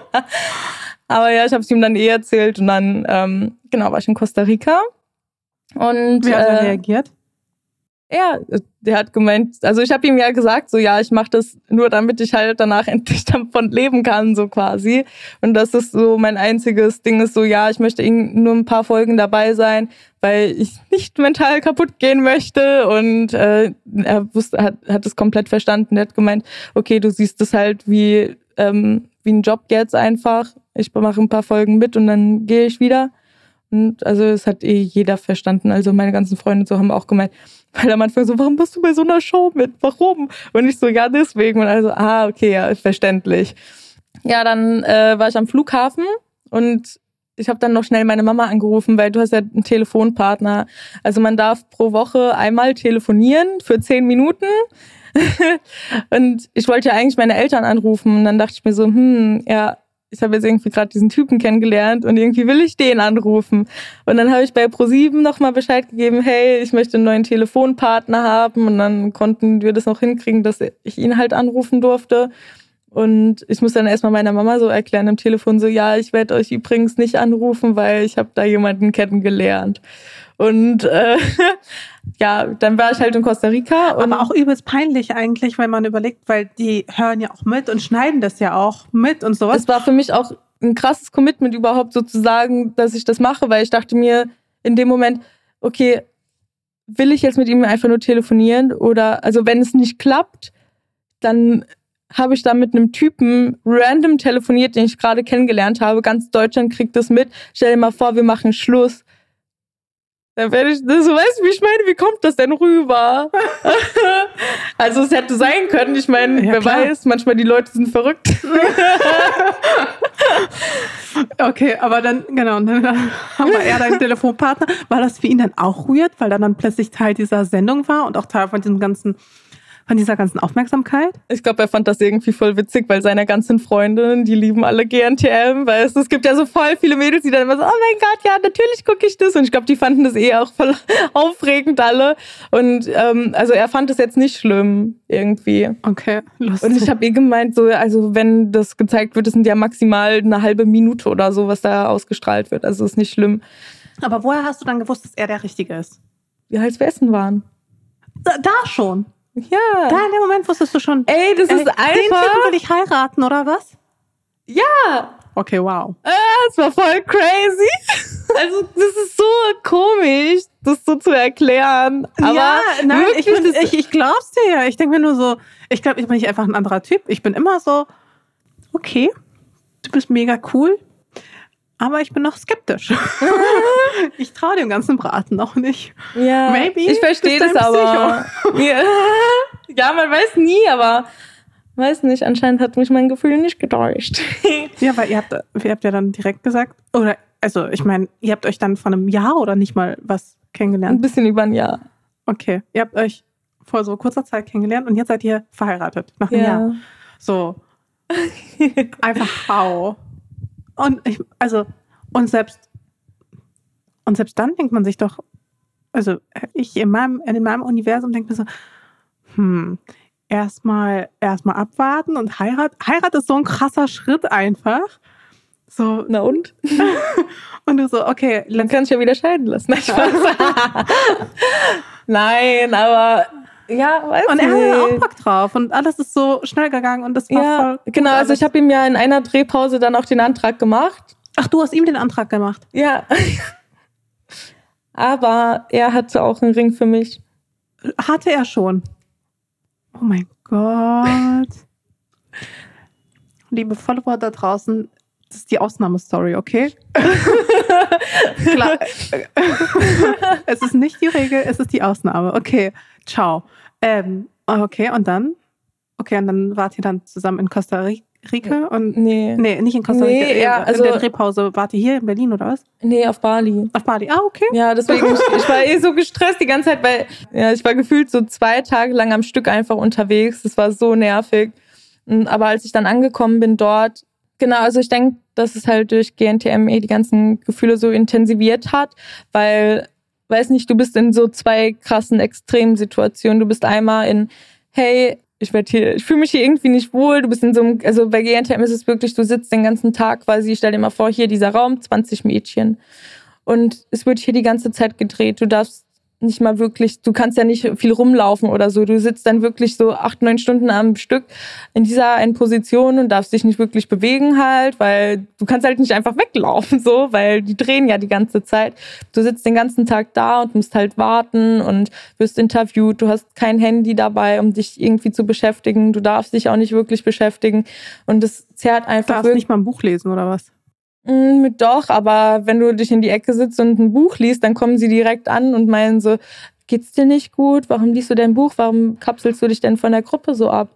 Und das zerrt wirklich sehr an den Nerven. Also du, das ist einfach, ein, das ist einfach eine wirklich krasse Situation dort und das hast du jeden Tag.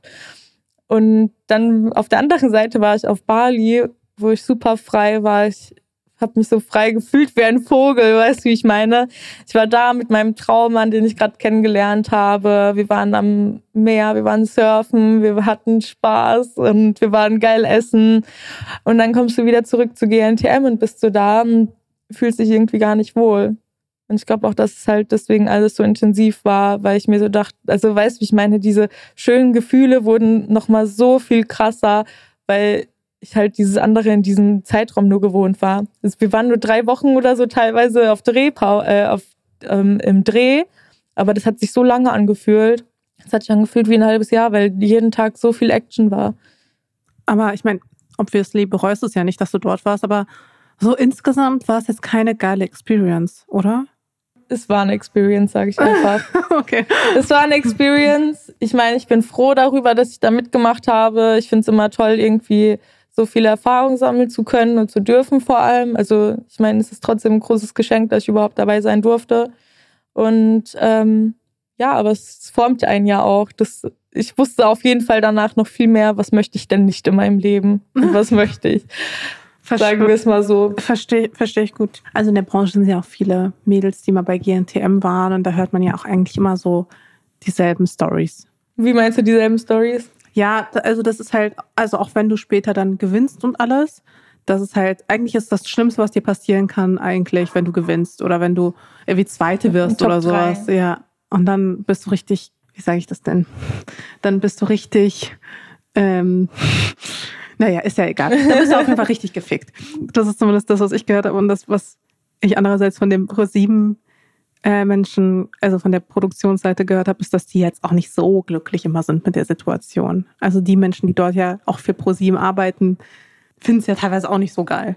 Ich denke mir auch, weil so viele sagen ja immer, äh, wird danach Knebelvertrag und was weiß ich. Aber ich denke mir, es ist normal danach, egal bei welcher Agentur du bist, dass du zum Beispiel Prozente danach abgibst. Also die Top 20 ist ja bei uns auch in den Verträgen drin.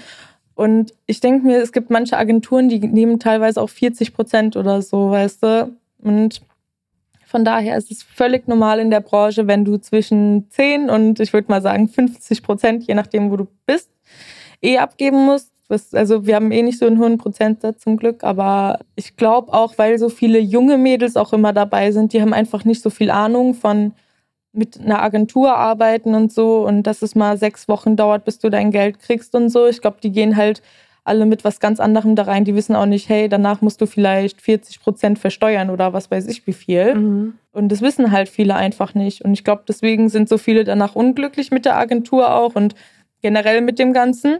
Deswegen, ich glaube, es ist halt so, weiß nicht, wie du es in den Wald schreist, kommt es halt auch wieder raus. Und weiß nicht, wenn viele irgendwie dann so Terror machen, weißt du, dann hat die Agentur auch keinen Bock mehr mit dir zu arbeiten. So. Ja, okay. Ja, aus der Perspektive, wie gesagt, ich, ich stecke da gar nicht so, also so tief drin. Äh, ist nur das, ist ja auch nur so gefährliches Halbwissen, was ich jetzt hier auch verbreite. Also, du Gerüchtesprenerin, ey. Na, solange es nur Gerichte sind. Ähm, dann hatte ich gelesen, gehört, ge, gesehen. Jetzt kommt. Das fand ich richtig geil. Bitte sag mir, dass das wahr ist wegen dir und Philipp nochmal. Du hast in deinem Ehering stehen Same Penis Forever. Ja. und okay. Philipp, bei Philipp steht Same Vagina Forever. Okay, okay, wow. Fand ich, äh, fand ich ganz geil eigentlich. Ja. Also, da merkt man auf jeden Fall schon, äh, wo der Vibe hingeht. Also quasi Monogamie dann forever. Ja. Okay. Also mal sehen, ich weiß nicht, kann ja sein, dass ich in fünf Jahren oder so ganz anders denke, aber fürs Erste passt. Ja, auf jeden Fall. Okay. Also man weiß ja nie, also es kann ja, also wir wissen auch nicht, ich meine, es kann sein, dass wir uns in zwei Jahren total krass verstreiten oder so. Aber dann kann man immer noch sagen, hey, wir haben es ausprobiert, weißt du? Man weiß es nie. Man, also das Leben ist so, man weiß es doch manchmal nicht. Und deswegen Voll. haben wir auch gesagt, wir machen es einfach, weil manche Paare, die sind zehn Jahre zusammen und äh, heiraten dann und dann klappt es irgendwie doch nicht oder was weiß ich. Und Manchmal klappt es dann auch und man ist da vor 15 Jahren zusammen oder so. Jeder wie er möchte und irgendwie klappt oder das, das Leben führt dich eh irgendwo immer hin, weißt du. Was magst du an ihm besonders? Ähm, seine lockere Art. Also er regt sich nie auf. Er ist so gechillt immer. Es gibt so viele Sachen, wo ich mich aufrege oder so oder weiß nicht, in Panik verfalle. Und er ist dann immer so, ey, das ist doch nicht so schlimm. Oder manchmal mache ich mir voll den Kopf wegen irgendwelchen Sachen. Und er ist immer so locker. Er sagt so, du kannst da jetzt nichts dran ändern. Akzeptiere einfach alles, wie es ist. Und das liebe ich halt voll an ihm, dass er immer so, der ist so super bodenständig und alles. Und was sind das denn so für Situationen, wo du dann denkst, okay, ciao, das, da kriege ich Panik? Oder fällt dir da irgendwie sowas Spezielles ein, wo er so voll locker reagiert hat und du warst so voll. Ähm, also jetzt auch Thema GNTM. Äh, ich hatte halt eine Folge, die war super schwierig für mich. Äh, das war einmal mit diesem Interview ähm, und da war noch ein Fotograf, mit dem habe ich, ich habe ihm halt so gesagt, so ja, er soll ein bisschen Respekt an den Arbeitsplatz halt bringen, weil ich mache das auch und er sollte das auch tun. Und ja, da gab es dann, weiß nicht, das, das hatte mich total fertig gemacht. Also das, auch, das, das, ich glaube, die Szene hatte ich, gese äh, hatte ich gesehen, wo ja. er meinte, dass du irgendwie äh, aussiehst wie vom Red Light äh, District ja. und sowas. Und ja, also es war richtig heftig. Also vor allem dieser Moment, weil ich habe ja dann draußen quasi danach mit ihm diskutiert und ich habe mit ihm diskutiert. Heidi stand daneben, die ganze Crew stand da. Die alle Mädels, die waren direkt hinter mir und noch die Passanten. Ich weiß nicht, wie ich es hingekriegt habe, dass ich in dem Moment so ruhig war. Ich konnte so ruhig mit ihm reden. Aber als dann die Kameras aus waren, ich habe so angefangen zu heulen. Ich konnte wirklich gar nicht mehr. Mir ging es richtig, richtig schlecht dort. Und den Tag danach hatten wir den, äh, dieses Interview mit äh, Christian Düren. Und ähm, weiß nicht, es war auch richtig schwierig für mich dieser Tag, weil ich eh noch so aufgebracht war vom Tag davor. Und ähm, weiß nicht, die Mädchen waren teilweise fünf bis 15 Minuten drin. Und ich war, ich glaube, 35 oder 40 Minuten da. Und das Interview war eigentlich nur, um mich fertig zu machen. Also deswegen, es hat eh so viele Gefühle dann auch in mir so hochgebracht, die, wie ich mich halt damals auch in der Schule gefühlt habe. Eben, ich werde hier gerade komplett gemobbt. Und alle Leute, die ganze Crew saß ja auch außen rum und die filmen das einfach nur. Ich denke mir so, warum sagt denn niemand was? Ich bin ich die einzige. Interview gar nicht leider gesehen. Ja, aber es bringt auch nichts, wenn du es dir anschaust, weil die haben so viel rausgeschnitten. Im Endeffekt kam es irgendwie rüber, als wäre ich die ganze Zeit nur da gesessen und hätte, wusste die ganze Zeit nicht, was ich sagen soll. Aber ich habe, also es ging eigentlich darum, weil ich halt ein bisschen freizügiger bin bei Instagram. Ich zeige gerne meinen Körper, weil. Aber also jetzt, du machst ja jetzt keine Nacktfotos. Also es ja, ist ja alles voll noch okay, ja, also normal. Eben. Also jetzt nichts, was ja. man auf Instagram sonst nicht sieht. Ja, genau. Und das habe ich ihm halt auch probiert so zu erklären. Er hat so gemeint, und es ging, es war die ganze Zeit nur ein Hin und Her die ganze Zeit, weißt du. Es war so, der, der hat das Bild hier gezeigt und ich wusste echt gar nicht, was ich sagen soll. Er meint so, ja, aber was ist die 13-jährigen Kinder da draußen? Du bist doch, äh, du sollst doch ein Role Model sein und findest du nicht, dass du ein Role Model bist? Ich habe gesagt, also ich finde schon, dass ich eins bin, weil ich kann den Leuten draus zeigen, hey, ihr könnt euren Körper so lieben, wie er ist. Und jeder Mensch ist einfach so toll, wie er ist. Und das ist immer so meine Message, die ich immer probiere, allen zu sagen. Und ich sage auch, mir ist es doch egal, ich kann mich doch so zeigen, wie ich möchte. Ich bin eine Frau, ich habe meine eigene Meinung. Ich kann genauso sein, wie ich Bock habe, ohne dass du, Larry, mir irgendwas erzählst, weißt du? Und dann ging es die ganze, es ging die ganze Zeit hin und her. Es war so, er hat mir die ganze Zeit gesagt, wie, äh, also dass ich sowas nicht posten soll. Und ich habe die ganze Zeit gesagt, so, also mir ist das egal. Ich finde, ich habe kein Problem damit. Und er hat gesagt, doch, es gibt ein Problem. Und ich so, sehe ich nicht. Aber, Aber egal. Allem, dass er dir dann erzählt, was du zu posten hast, ist halt auch lächerlich. Ja, und ey. Vor allem ist doch dein da, fucking Account, weißt du, ja, wie ich meine? Genau. Also, du ja, und das ging, bestimmen. ja, eben. Und dieser Tag hat mich, also ich bin auch die Folge danach dann raus, weil wir hatten eine Drehpause und da habe ich so viel nachgedacht und alles. Und ich habe mir gedacht, ich mache da nicht mehr mit, weil ich habe keinen Bock, in so einer sexistischen Show mitzumachen, wo ich irgendwie so, also wo mir Männer sowas sagen und dann wird noch nicht mal irgendwie eingeschritten, wo ich mir so denke, also was ist denn das, weißt du? Und auch Heidi hat ja irgendwie dann zum Schluss gemeint, so ja, äh, ich soll mich bei dem Fotografen entschuldigen nochmal. Und ich war in dem Moment der Denk, Fotograf, der zu dir gesagt hat, du siehst hier aus wie so eine. Ja, genau. Und bei ihm soll ich mich dann per Videobotschaft noch entschuldigen. Habe ich in dem Moment gemacht, weil mein Gehirn komplett aus war, weil du stehst einfach so unter Adrenalin, du weißt gar nicht mehr, wo ist hinten, wo ist vorne, was muss ich hier machen.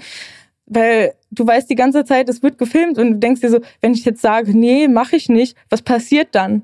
Und du bist in so einem schlimmen Druck in diesen Momenten und du, du bist einfach nicht mehr du selbst. Und das fand ich ganz schlimm, weil ich denke mir so, ich habe mich nicht mehr wie ich selbst gefühlt. Ich habe mich gefühlt, als hätte ich mich die ganze Zeit verstellen müssen irgendwann, weil mir gesagt wurde, nee, das ist nicht in Ordnung, wie du das hier postest. Und das fickt dich so im Kopf einfach. Es ist nicht mehr normal. Auch die, und das, also jetzt, um äh, das zu sagen, irgendwie, wo Philipp mich dann so runterbringt, das war dann, wir waren dann ähm, halt unterwegs und ich konnte nächtelang teilweise nicht schlafen, weil mich das so fertig gemacht hat, dieses Interview mit dem. Ich so, ich weiß nicht, was da ausgestrahlt wird. Ich weiß gar nicht mehr, was ich gesagt habe. Und ich weiß nicht, was passieren wird. Und es macht dich so fertig, wenn du halt so eine krasse Auseinandersetzung halt im Fernsehen hast. Und es wird quasi erst so fast ein halbes Jahr später gezeigt. Und du sitzt die ganze Zeit da und du denkst dich da so rein. Ich saß manchmal heulend in der Ecke, weil ich nicht wusste, was wird passieren. Was, so, wie stellen die mich da oder was passiert genau?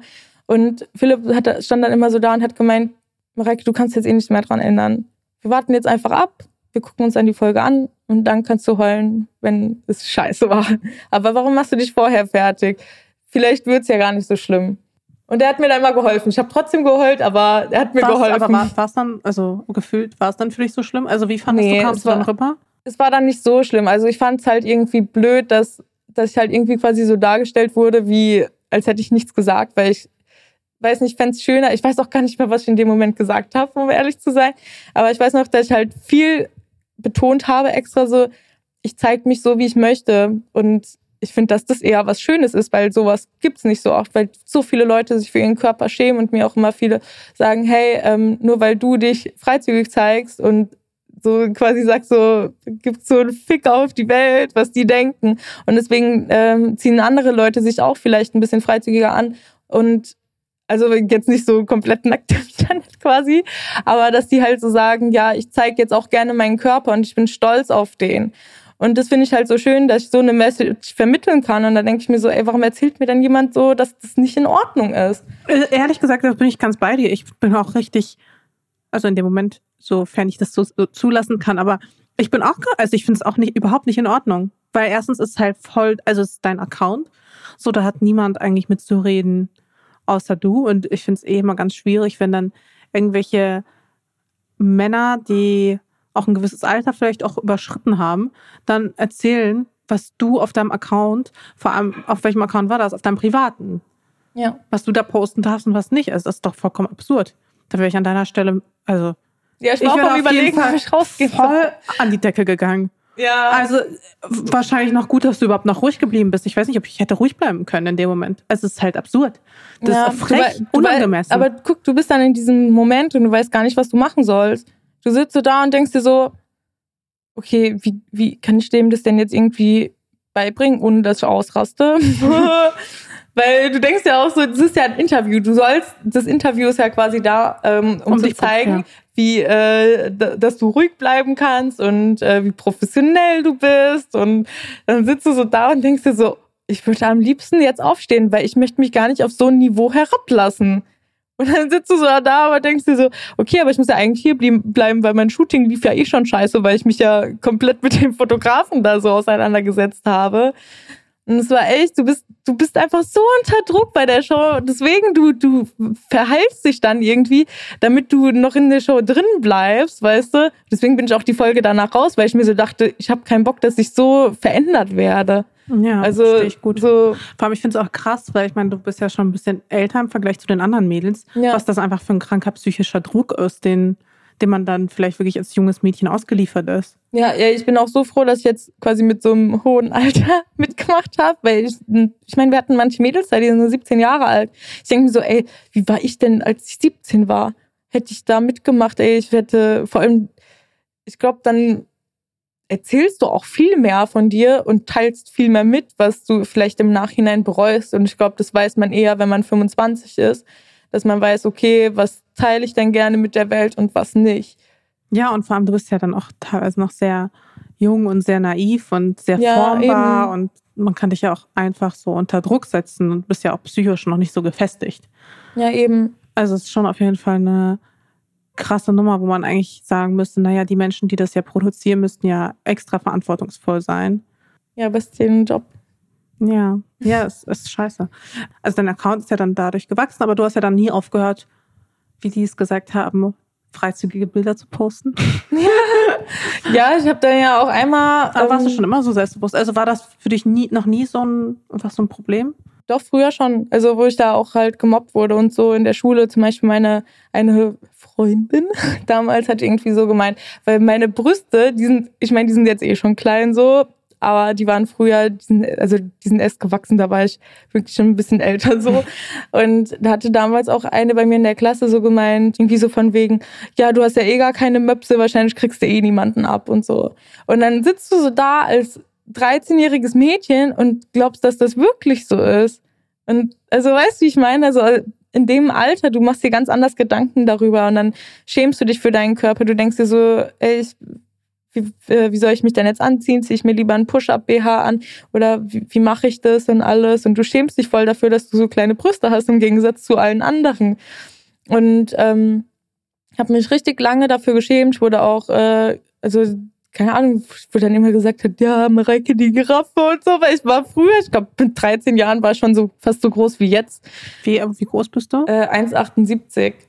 Und äh, das war halt auch immer voll unangenehm. Damals, ich wollte auch immer kleiner sein, weil ich halt immer so riesig war. Ich war halt größer als so gefühlt jeder immer. Und ähm, ja, das war halt immer richtig unangenehm irgendwie. Und da habe ich mich ganz lange halt, habe ich meinen Körper gehasst, wirklich. Ich habe ihn gehasst einfach. Ich dachte mir so, meine Brüste sind viel zu klein, ich bin viel zu groß, alle anderen sind so klein und so schön. Und ich hasse das, ich hasse mich. Und das war richtig, richtig lange so. Also, dass ich wirklich gesagt habe, so, ich, ich kann mich einfach komplett nicht leiden. Ich bin scheiße, so ich bin. Aber irgendwann, ich weiß nicht, ich glaube, da war ich auch alleine daheim und habe irgendwie so mal drüber nachgedacht und dachte mir so, ey, wenn ich weiterhin so denke, ich glaube, dann werde ich so depressiv und hasse einfach auch mein ganzes Leben. Und dann dachte ich mir so, okay, ich denke jetzt einfach anders. Und jedes Mal, wenn ich wieder so einen blöden Gedanken habe, dann denke ich mir so, ich kann doch so froh sein, dass ich so groß bin. Und das ist doch was Schönes. Und es ist doch toll, dass ich kleine Brüste habe. Ich kann immer auf dem Bauch schlafen. Weißt du, so Sachen, da muss man sich einfach mal so wie so einen kleinen Spickzettel im Kopf machen, so, hey, was ist denn schön an mir? Was mag ich denn? Und jeder Körper hat seine guten Sachen, klar, seine schlechten auch oder irgendwas, was man nicht mag, aber man lernt einfach, sie zu akzeptieren und das ist halt wieder mit der Akzeptanz, dass man sagt, ich bin doch schön, so wie ich bin und weiß nicht, ich glaube, das sind einfach so viele Sachen, aber irgendwann dachte ich mir wirklich so, nee, ich akzeptiere mich jetzt einfach so, wie ich bin. Viele mögen das wahrscheinlich so an mir, aber wenn jemand das nicht mag oder was weiß ich, dann ist das doch nicht mein Problem. Dann, Voll. Weißt du? Absolut. Also ich finde es nur beachtlich, wenn du sagst, okay, ich habe mich dann hingesetzt und habe dann beschlossen, okay, ich mache das jetzt nicht mehr und ab dann habe ich das nicht mehr so gemacht. Also, weißt du, das ist so.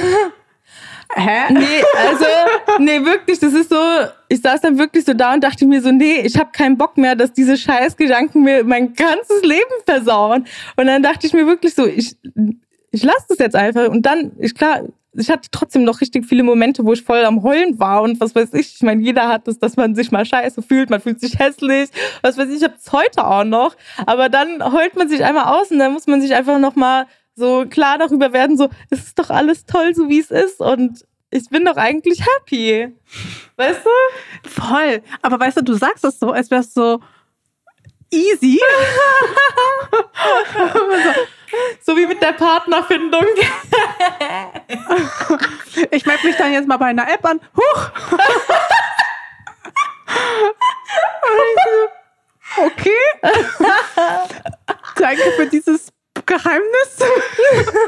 okay, ich setze mich jetzt zu Hause hin und akzeptiere mich jetzt mal. Nein, also ich überspitze das jetzt ein bisschen. Es ist geil, dass es bei dir so einfach ist. Also nicht so einfach ist. Also es, es kommt so einfach rüber, weißt du, ja, ich meine? Es war nicht so einfach. Es ist auch immer noch nicht so einfach. Aber ich glaube, also was willst du denn sonst machen, weißt du? Man muss sich einfach hinsetzen und sich einfach nur so sagen, warum bist du so dumm und warum liebst du dich nicht? Und du bist doch geil, so wie du bist. Und nur wenn du dir das selbst einredest, dann glaubst du das auch irgendwann. Weißt du, wie ich meine?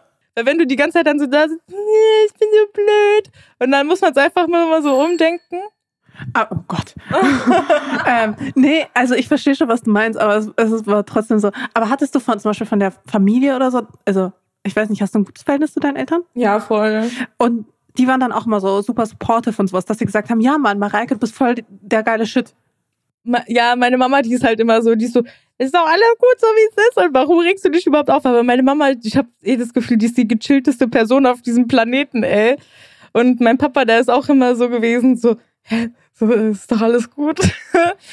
also die waren eh immer supportive und so, aber ich glaube, das waren auch eher immer Gedanken, die ich nur so mit mir selbst geteilt habe, um ehrlich zu sein. Also ich habe da nie so wirklich mit meinen Eltern jetzt drüber geredet, so ähm, also manchmal, jetzt wo ich älter bin, rede ich dann auch manchmal mit denen darüber, aber weiß nicht, so wo ich jünger bin, ich glaube, ich habe das sehr viel mit mir selbst so ausgemacht. Und ich glaube, dass es auch einfach viele deswegen auch nicht mitbekommen haben, so wie schlecht es mir eigentlich ging. Hast du Geschwister eigentlich? Ja. Hast du? Eine Schwester. Eine Schwester, okay. Älter, jünger? Älter. Okay. Zwei Jahre. Ähm, und wie haben deine Eltern eigentlich, also genau, ich wollte nämlich darüber sprechen, weil du hast ja ein paar kontroverse Entscheidungen in deinem Leben getroffen. Die erste Frage ist, wie haben deine Eltern reagiert, als du gesagt hast, okay, ich mache mir jetzt noch ein Tattoo und noch eins und noch eins und noch eins? So. Am Anfang fanden die das so schlimm. Ist jetzt mal genug. so. Das ist halt die ganze Zeit, irgendwie haben die dann so gemeint, so ja, äh, ob das auch nicht gesundheitsschädlich ist, wenn man halt sich so viel tätowiert, weil das ja auch immer ein krasser Stress für den Körper ist, weil meine Mama hat auch gemeint, ey, dein Körper ist jeden, also jeden Monat, weil ich habe mich jeden Monat tätowieren lassen, sie meinte so, dein Körper ist jeden Monat die ganze Zeit nur am Heilen an einer anderen Stelle und hat sich auch Gedanken gemacht, hey, ist das in Ordnung und ist das gesund und äh, ja, aber es ist nicht so schlimm, glaube ich. Reagiert. Und als du dann gesagt hast, okay, ich gehe jetzt zu GNTM, ah, gut, hast ja eh schon gesagt, dass die alle das nachvollziehen konnten, aus welchem Grund. Ja, aber dass ich dahin bin, also ich bin eigentlich alleine dahin gegangen mit einem, also mit meinem Bandkollegen, der war der Einzige, der das wusste. Und äh, ich habe dann aber beim Casting die Nastja dann getroffen, die auch bei meiner Staffel dabei war. Also das war auch eine Freundin von mir und dann so, hä, was machst ah. du denn hier? und wie haben deine Eltern reagiert, als du dann Philipp jetzt geheiratet hast? Äh, meine Mama irgendwie, die konnte es voll verstehen, auch mein Papa, der war auch gechillt. Also das war also während der ersten Drehpause, wo ich quasi getrennt war vom Philipp, äh, hat meine Mama, die hat bei Instagram herausgefunden, wie er heißt und so. Und dann hat sie ihm geschrieben per Nachricht. Meine Mama ist so ein bisschen der Stalker, hehe. und äh, dann hat sie so geschrieben, ähm, ja, die Mareike hat uns nicht angerufen, die hat sich bestimmt bei dir gemeldet. Und Philipp hat dann so morgens die Nachricht gesehen und meine Mama, die nennt sich ja bei Instagram Mama X Doll, deswegen wusste er so direkt, dass das meine Mama. Und dann äh, hat Philipp irgendwie gemeint, äh, oder haben die sich irgendwie die Nummern ausgetauscht und haben dann erstmal eine halbe Stunde telefoniert und haben dann auch direkt ausgemacht, wenn Philipp mich dann in München abholt, ähm, dass wir dann erstmal zu meiner Familie fahren. Also er hat dann quasi auch ausgemacht, dass die sich direkt kennenlernen. Dann hat Philipp auch noch irgendwie ausgemacht, dass wir dann noch seine Eltern kennenlernen. Also wir kannten okay, uns quasi offiziell eine Woche oder anderthalb. Und dann habe ich seine Eltern kennengelernt und er meine. Und, und meine Schwestern hat dann auch noch direkt ihr Kind bekommen. Okay. Als wir da waren. Ich so, oh mein Gott, ey. Direkt das volle Programm. Ja. Und ich mache jetzt nochmal so einen harten Cut.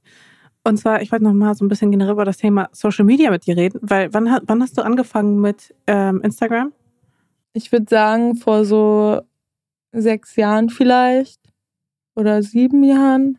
Ich weiß nicht, also ich bin voll lange schon eigentlich bei Instagram, aber ich habe da halt immer nur so, also so wie der normale User, würde ich mal sagen, so viel hochgeladen. Und irgendwann hatte ich dann äh, weiß nicht, ich glaube, das kam auch irgendwie, wo ich meine Tattoos dann hatte und die, ich hatte damals auch äh, super lange Dreadlocks und dann habe ich irgendwie voll viele Follower dann zugekriegt. Also es waren dann erst so nur 60.000 quasi und ähm, dann habe ich ja meinen Ex-Freund kennengelernt und weil wir halt irgendwie so also wir hatten quasi genau den gleichen Tattoo-Stil und das sah halt so voll Ästhetik quasi aus auf Bildern. Und dann ist es quasi irgendwie so explodiert, mehr oder weniger. Also ich hatte dann War er auch bekannter? Ähm, ich glaube, er hatte so 40.000 Follower zu dem Zeitpunkt. Also auch ein bisschen, ja. Aber es ist halt in der Tattoo-Szene so gewesen, eher jetzt nicht so im normalen Leben, würde ich mal sagen.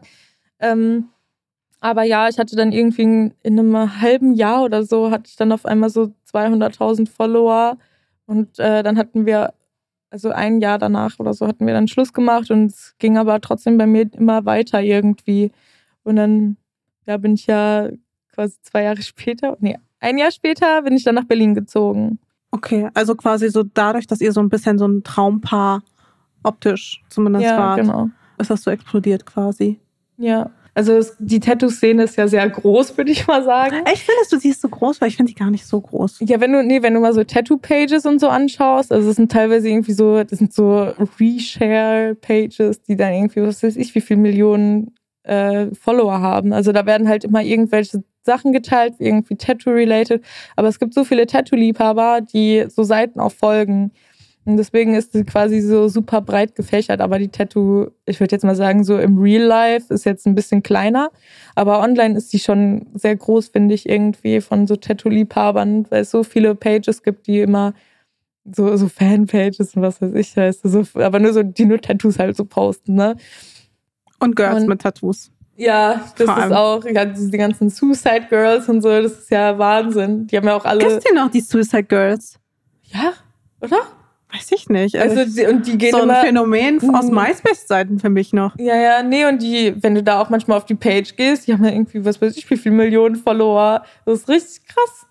Die machen okay, good money, glaube ich. Okay, krass. Ähm, okay, muss ja, die haben jetzt halt mittlerweile alle OnlyFans und so ein Stuff, glaube ich, oder? Hm. Ja, also kann gut sein. Also verdient man ja auch gut drüber, ne? Über OnlyFans. Okay, krass. Und dann hattest du ganz, ganz viele Follower durch, durch, den, durch den Ex. Nicht durch ihn. Äh, nicht durch ihn. Aber Gott ja. sei Dank. Gut, das, das wäre sonst ein bisschen belastend. Aber, nee, aber genau, einfach durch die Bilder, die wir gemacht haben, die sahen halt voll cool aus. Ähm, ja, und da ist es dann halt irgendwie voll explodiert auf einmal, dass dann so viele Leute da kleben geblieben sind und sich aber auch so für das Leben von uns interessiert hatten und dann halt auch für mich natürlich. Also bei mir waren es deutlich mehr Follower auch als bei ihm. Aber ja, trotzdem, es war schon krass. Und dann auf einmal, ich glaube, dann fing das auch so langsam an mit äh, Instagram Stories, dass das existiert hat. Und hast du da schon gemerkt, dass du quasi so ein Vorbild für viele bist?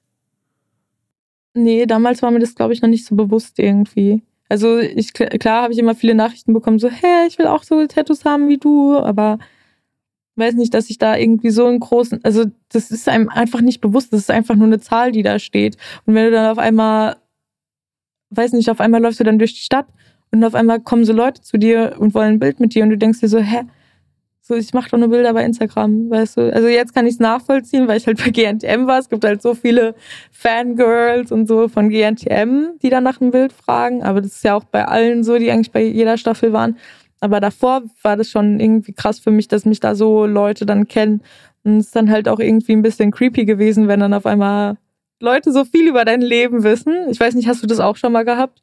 Dass du jem, also dass quasi irgendein Follower von dir, den triffst du auf der Straße und der fragt dich nach deiner Katze, die gerade, keine Ahnung, wo du irgendwas gepostet hast oder so? Ja, also ist schon ein paar Mal passiert, ja. Aber findest du das in Ordnung oder findest du es eher unangenehm? Nee, ich mag es eigentlich ganz gern. Also ich kann mich nicht so mehr so richtig an das erste Mal erinnern, weil ich ja schon, ich hatte das, glaube ich, beim Podcast, bei der ersten Folge von Unshared, also jetzt in der zweiten Staffel auch schon mal gesagt.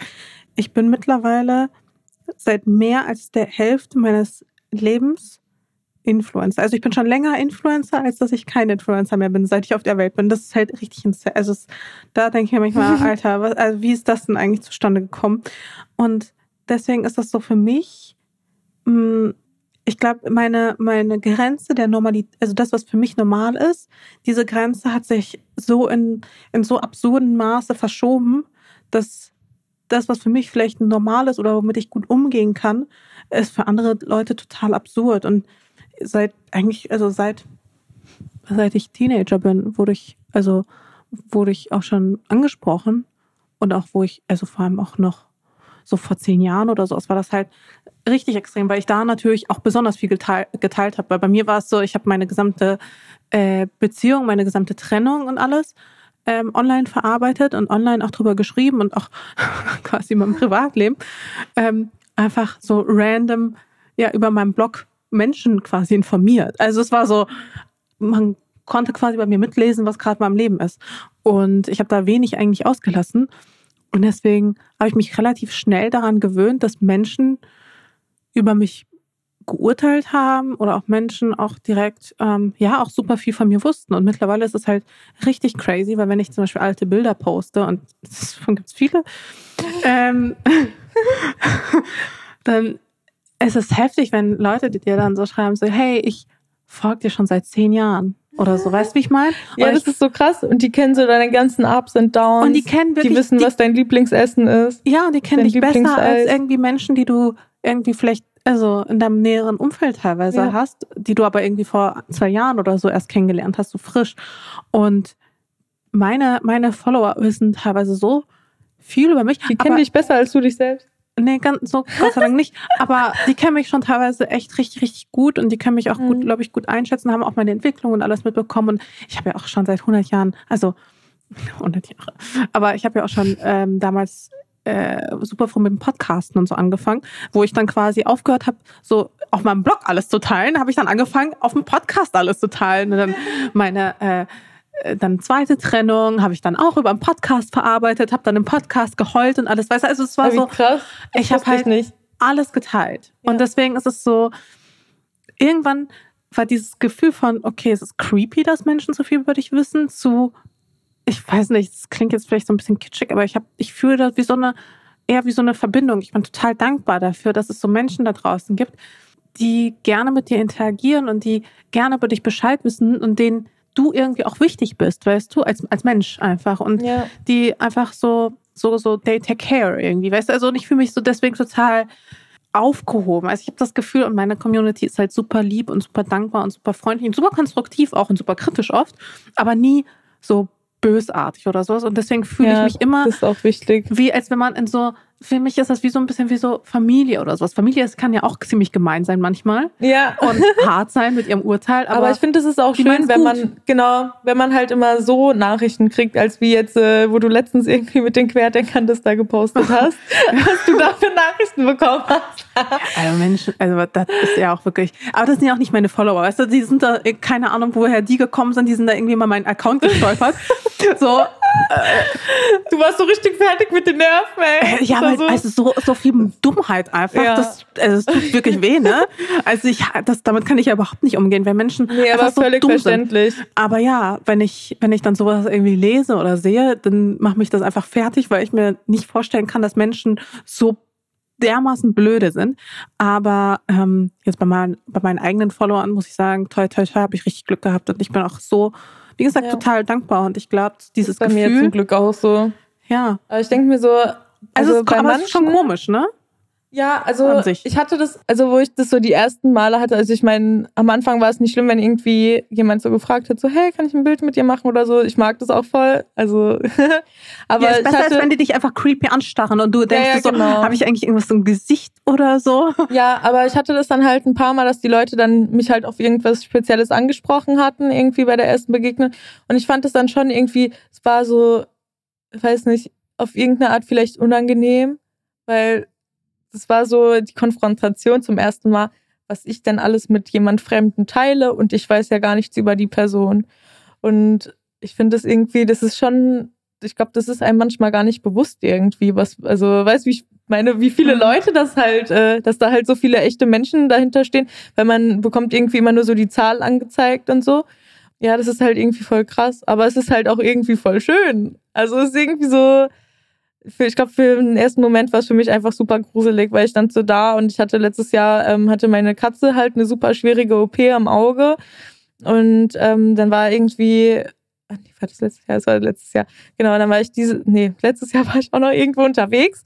Und äh, dann kam halt jemand zu mir und meinte so, ey, und wie geht's deiner Katze? Und ähm, ist alles in Ordnung? Und ich fand das dann irgendwie so krass, weil ich mir so dachte, also schon heftig, ne? Weil ich habe da aufgeheult in meiner Story. Ich war richtig fertig mit den Nerven, ey. Ich hatte so Angst um mein kleines Baby.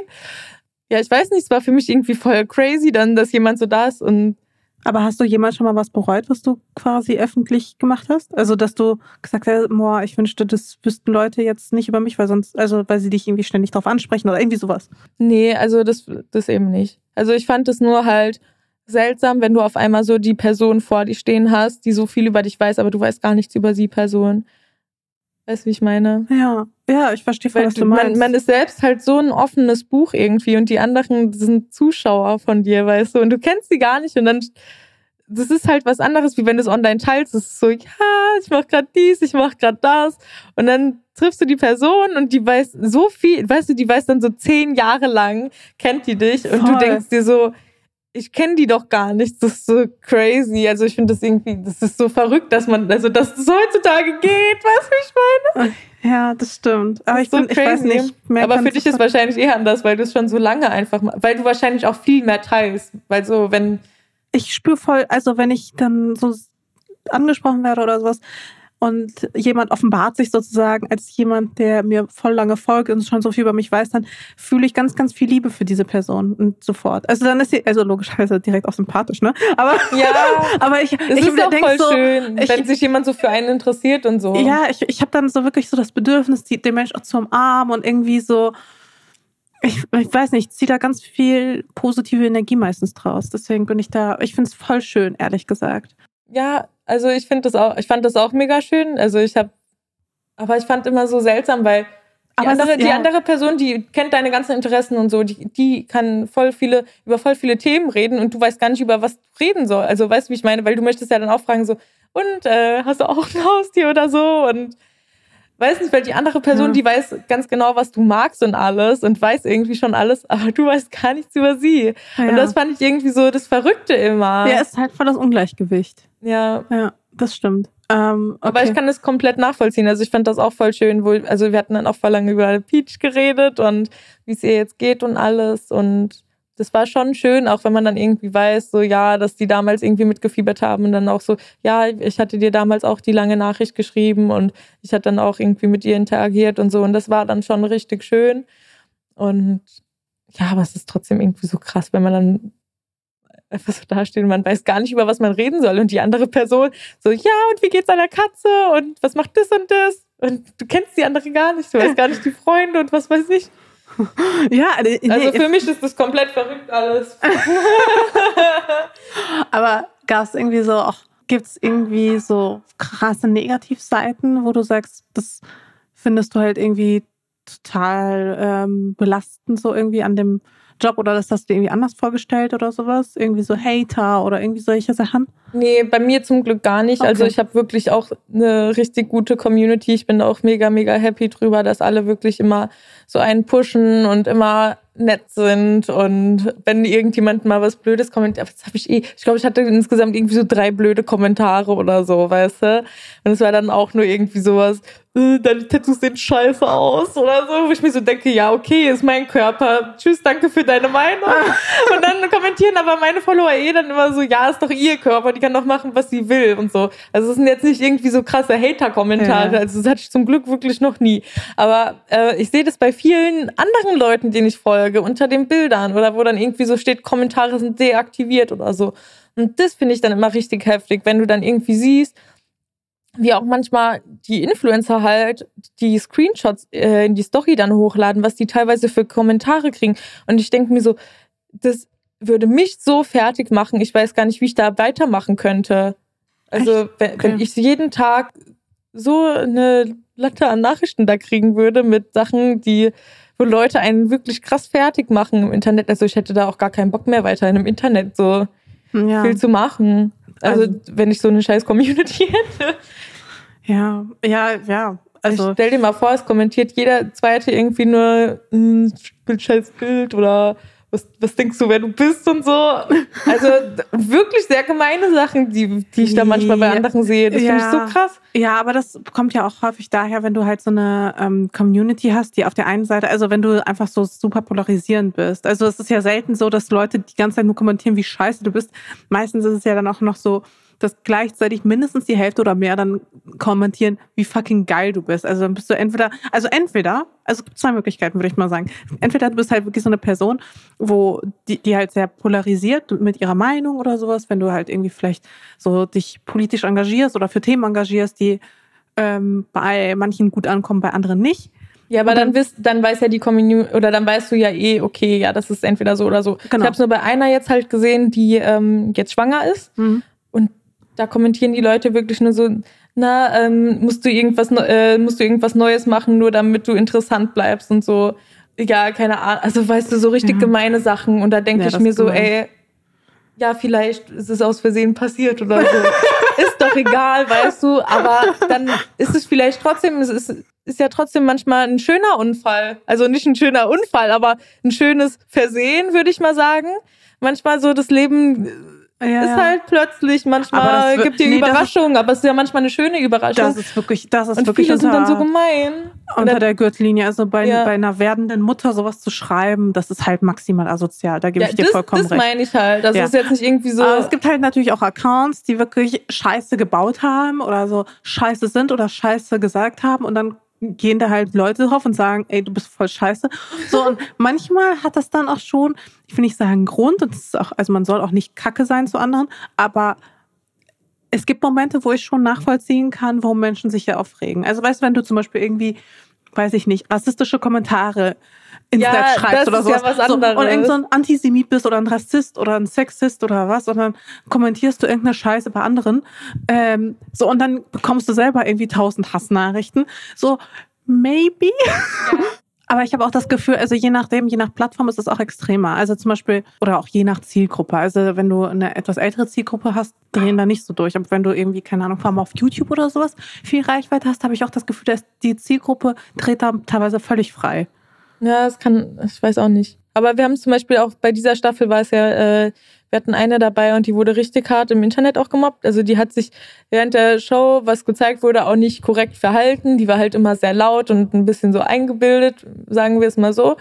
Aber also ich kam eh gut mit ihr klar. Ähm, aber im Internet, die Leute haben die so fertig gemacht. Also die hatte auch ihre Kommentare alle deaktiviert irgendwann, weil die so viel Hassnachrichten bekommen hat und die haben auch erzählt irgendwie, dass ähm, die Leute teilweise haben die Mülltonnen genommen und haben ihr ganzes Auto zugemüllt und so, weißt du? Also, und die wurde irgendwie in der Straße dann angespuckt und so, wo ich mir so denke, was geht denn ab? Was ist denn los mit euch?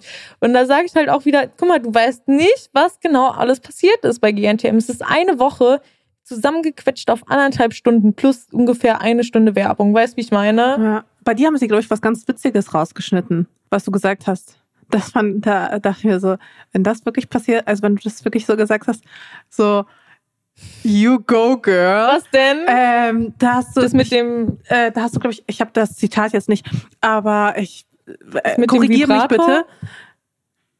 Genau, dass du so gechillt bist, weil du regelmäßig masturbierst und ich war so, ja, Mann. Oh mein Gott, weißt du, ich dachte mir so, ja, weil du bist wirklich da, wie gesagt, also es war, du stehst so Das müssen auch den 24 ganzen Tag machen auch. Ja, eben, du stehst 24-7 unter Strom und so und du möchtest irgendwann auch einfach mal deine eigene Zeit haben. Und dann dachte ich mir so, also was soll ich denn machen? Weißt du, ich bin hier in Costa Rica, ich genieße jetzt mein Leben. bin ich erstmal schön unter die Dusche gegangen und hab's mir selbst gemacht. Also, aber ich habe auch gemeint, ich muss irgendwie runterkommen. Und wie kommst du runter? Das ist auch Weil ich das hab, Normalste der Welt. ja, ich dachte einfach. mir auch, weißt du, wenn ich, wie, wie soll ich mich denn hier entspannen? Soll ich mich jetzt auf irgendeine Hängematte liegen? Da kann ich nicht entspannen, weil ich die ganze Zeit am Nachdenken bin. Soll ich mich an den Strand setzen? Achso, durften wir eh nicht, aber weißt du, wie ich meine? Du kannst dich nirgendwo entspannen. Was willst du denn machen? Da dachte ich mir einfach ganz im Ernst, ich gönne mir jetzt einfach mal eine kleine Auszeit. Aber ja, das, äh, das ist ja das eine, das werden Das wahrscheinlich alle Mädels gemacht. Nein! Niemand, wirklich, ich war immer die Einzige. Alle standen immer so, äh, die Mareike geht schon wieder in die Dusche, wo wir dann in L.A. waren. Wirklich? ja, Hast du gesagt? ich war die Einzige, die meinen Vibrator dabei hatte, wirklich. Ich so, Leute, kauft euch den, der ist am besten. Welcher war es? Der Womanizer. Ah ja, okay. ja. Ja, der kommt bei mir auch manchmal zum Einsatz. ja, der ist Der einfach Beste. am besten. Also, Okay, aber auf jeden Fall, warte mal. Und dann bist du quasi mit dem Womanizer unter die Dusche gegangen. Du so, okay, ich habe jetzt mal eine gute Zeit, ciao. ja, und danach, ich bin immer mit dem Strahlen rausgekommen. Ich so, okay, Leute, kann weitergehen. Wenn wir immer Drehpause hatten, irgendwie so eine Stunde, haben wir was gegessen. Und in Costa Rica, du hast halt irgendwie die ganze Zeit geschwitzt, weil ich bin eh so ein Mensch, ich schwitze so immer irgendwie, wenn es so, äh, humi äh, so warm und so ist, gell? Und ähm, genau, dann bin ich halt immer zwischendurch dann in die Dusche. Ich dachte mir so, jo, ganz im Ernst, weißt du, ich muss doch irgendwie runterkommen. Ich möchte fünf Minuten bitte an irgendwas anderes denken, als an diese blöden Interviewleute. Und äh, ja, dann hatte mich der eine Interviewtyp irgendwann so gefragt, der meint so, ja, und Marika, was ist denn dein Geheimnis, dass du immer so entspannt bist? Und ich so, ja, ich gehe halt immer in die Dusche und gehe masturbieren. Aber ich war so traurig, dass sie es nicht reingeschnitten haben. Das ist echt voll schade. Warum haben die das nicht gemacht? Die sind doch sonst immer so. Ja, das für bei so. RTL hätten sie es wahrscheinlich drin gelassen oder Ja, so, aber bei. ProSieben, ich weiß nicht, wenn da so viele Kids mitschauen, ist vielleicht, dachte ich mir auch so. Ja, hm. aber das ist das Normalste der Welt. Ja, aber wenn Also- das so eine Zehnjährige schaut, ich weiß, weißt du, wie ich meine? Oder keine Ahnung, ich weiß ja nicht, wie jung die alle sind. Es ist halt so, keine Ahnung, ob das dann too Ja, much ist. Ja, nicht, dass sie dann fragen, Mama, was ist denn was? Du weißt, wie ich meine? Ja. Wenn du dann noch so jung bist, ich glaube, dann ist es schon. Er muss ein bisschen kinderfreundlich wahrscheinlich noch bleiben. Ja. Schade, weil eigentlich wäre es richtig witzig gewesen. Ja, wir mussten es eh, wir gefeiert. mussten es eh zweimal aufnehmen, weil ja, beim ersten habe ich so gemeint, so, ja, mit dem Womanizer, er so, wir dürfen doch keine Werbung machen. Und dann so ich so, ach so, ja, mit meinem Vibrator.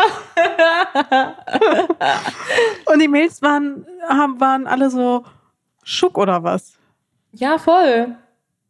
Also, das, also es hat niemand gemacht. Also ich habe da ja auch so gemeint, ja, machst du das nicht unter der Dusche? Nee, und äh, weil wir hatten ja nur eine Dusche, also nee, zwei Duschen. In LA hatten wir zwei dann. Und äh, ich weiß nicht, es war halt so, also wenn man direkt vor der Tür steht, dann hört man einen ja irgendwie schon, weißt du. Und ich glaube, für viele war es einfach unangenehm und die haben sich irgendwie geschämt, weil, weil das halt leider so ist, dass viele denken, dass das nicht normal ist oder dass es irgendwie komisch ist, wenn du das vor anderen Leuten machst. Oder, also nicht vor anderen Leuten, Ja, ja. aber so, dass man jetzt sagt, so ja, äh, ich gönn mir jetzt. Eigentlich ganz normal. Also ich finde aber auch, mittlerweile sind wir auch relativ weit gekommen. Ich meine, der Amorelie Adventskalender zum Beispiel ist so, das ist jedes Jahr ausverkauft, so ungefähr. So, das ist so, so obviously everybody does. Also, eben. so, Und man sieht, da ja, man sieht daran ja auch, dass so viele Leute irgendwie was Neues ausprobieren möchten und so, ne?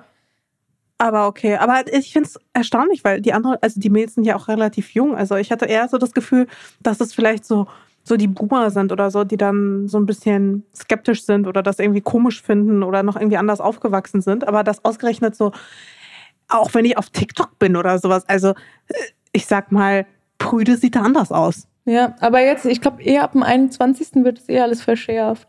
Also hat mir meine beste Freundin erzählt, die macht ähm, unter anderem quasi Pornos, die macht viel Erotik, äh, Erotik-Content. Ähm, und die hat jetzt auch gemeint, die muss jetzt ich glaube, fast alle ihre Instagram-Bilder löschen, bis auf 50 Stück oder so, weil man darf zum Beispiel kein Sexspielzeug mehr zeigen und so ab dem 21. Dezember jetzt bei Instagram. Und man darf sich auch nicht mehr nackt quasi in Kunstform zeigen. Das will Instagram nicht mehr. Wie nackt in Kunstform? Also einfach. Ja, keine Ahnung. Aber in Unterwäsche geht noch, oder was? Ja, ich finde, das ist halt eh voll schwierig, weil so viele so White Chicks quasi, die dann so pornomäßig auch unterwegs sind. Und da gibt so viele, die werden nie gebannt, egal was sie posten. Man sieht so den ganzen Arsch, weißt du, und man sieht teilweise, was weiß ich alles. Und die werden nie gelöscht. Und es gibt so viele Freunde von mir, man sieht nur so ganz leicht den Nippel. Da müsstest du nur ein Bild posten, wie du jetzt bist. Man sieht so ganz leicht den Nippel quasi.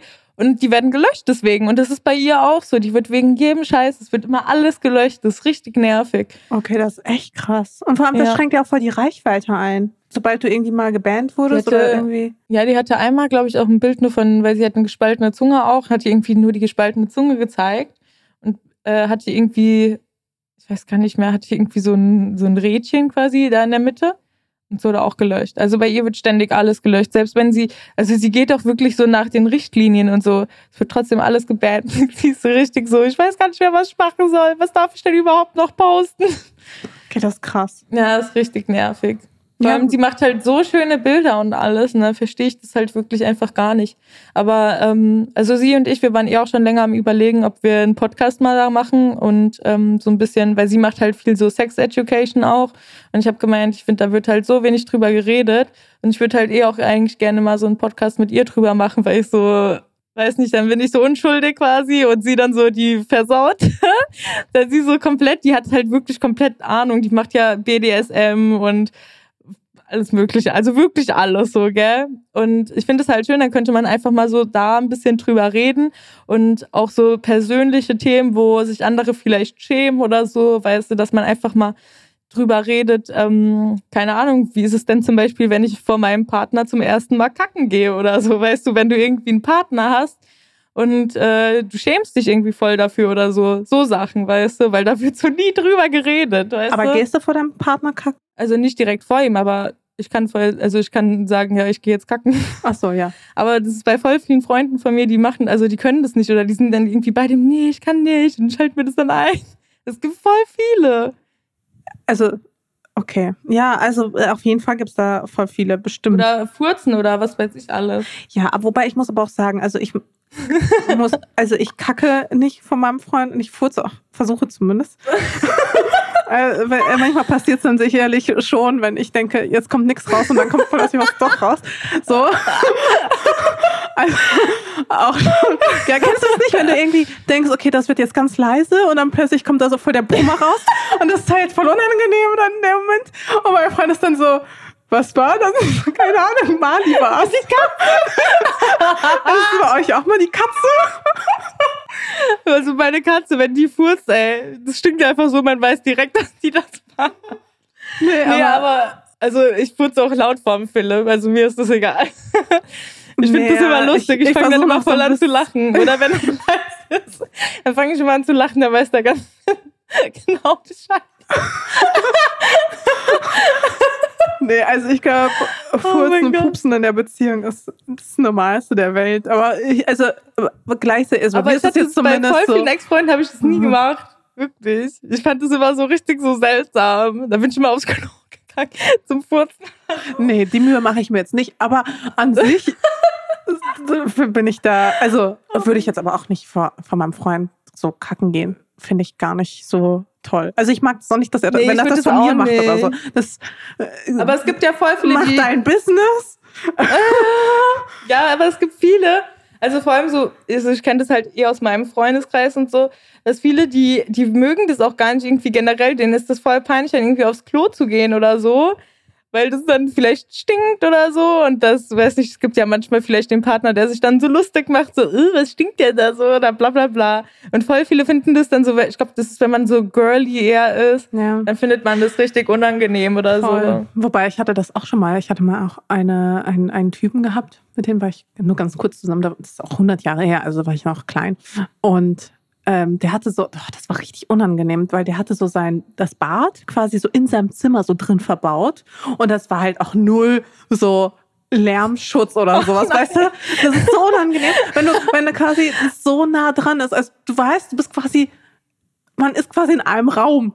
So, und ich, oh, das war so unangenehm. Ich weiß noch nicht ganz genau, wie, wir kannten da uns auch noch nicht so gut oder ja. noch nicht so lange. Weißt du, du übernachtest so das erste Mal bei jemandem, da musst du da auf Klo und weißt, es könnte vielleicht ein bisschen lauter werden jetzt hier.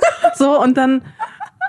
Oh mein Gott. Und dann, und dann ist es aber wirklich so, er schläft hier und da vorne ist das Klo. Weißt du, wie ich meine? Ich so, hallo? Dich. Ich hatte das bei meinem Ex-Freund nämlich auch. Ja. ja, wobei, weißt du, was ich auch nicht verstehe? So diese Hotelzimmer, ja? Wo das Klo quasi auch gefühlt mitten im Raum steht. Wo, wo du nicht mehr eine richtige Tür ja, hast. So eine ich hatte so, ein, ja, so ein, ich hatte das letztes, das war nicht mal eine Tür, das war, kennst du diese Glastüren, die aber auch nur so halb Mensch hoch sind?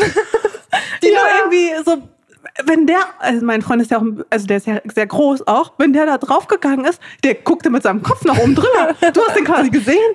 Und dann weißt du, hä, warum macht man denn sowas? Also, ich meine, ich, also, man ist ja auch nicht immer mit seinem Partner ja, vielleicht eben. in einem Hotelzimmer, ja, weißt du? Also, auch wenn es eine Freundin ist oder sowas, ist okay, aber weiß ich nicht, wenn man dann irgendwie zum Beispiel sagt, okay, man will ein bisschen Geld sparen, man ist mit so einem Geschäftspartner oder sowas da oder jemand, den man vielleicht nicht so gut kennt, in einem Zimmer. So, maybe. Ja, es ist, ist ganz schon cool, unangenehm. wenn man jetzt nicht direkt alles die, so, so volle Kanne mitbekommt. Ja, das ist ja auch in voll vielen äh, Hotelzimmern eh so, dass da alles so mehr oder weniger aus Glas ist und so. Ja, und, oh, und dann sieht man immer alles. Ja. Dann irgendwie, keine Ahnung, selbst die Dusche und so. Und dann denkst du dir so, hm, ich bin hier so komplett nackt und man kann so mehr oder weniger so da durchschauen. Also ich kenne das auch irgendwie, auch wenn man irgendwie mit Freunden ist und wo, ich, wo man irgendwie noch ein bisschen jünger war oder so. Und dann denkt man sich so, okay. Ja, muss das sein. Ne? Ja. ja. ja. okay. Aber ich fand es auf jeden Fall, dass, dass du da ähm, einfach so offen bist. Dann teilweise finde ich auf jeden Fall sehr, sehr, sehr, sehr cool. Ähm, auch auf Instagram, also könntest, also wie stehst du zu dem ganzen Thema Charity eigentlich? Hast du da irgendwie ähm, so einen Lieblingsverein, wo du gerne spendest oder irgendwie so ein Thema, was dir super wichtig ist oder sowas? Ähm, also ein Thema, was mir super wichtig ist, was Charity angeht, hm. ist äh, zum Beispiel, also mein Papa und meine Schwester, die sind in einem, äh, in so einer Spielgemeinde quasi und äh, die machen da halt, also die sind im Theater und die sammeln zum Beispiel jedes Jahr immer im Winter für eine bestimmte Organisation.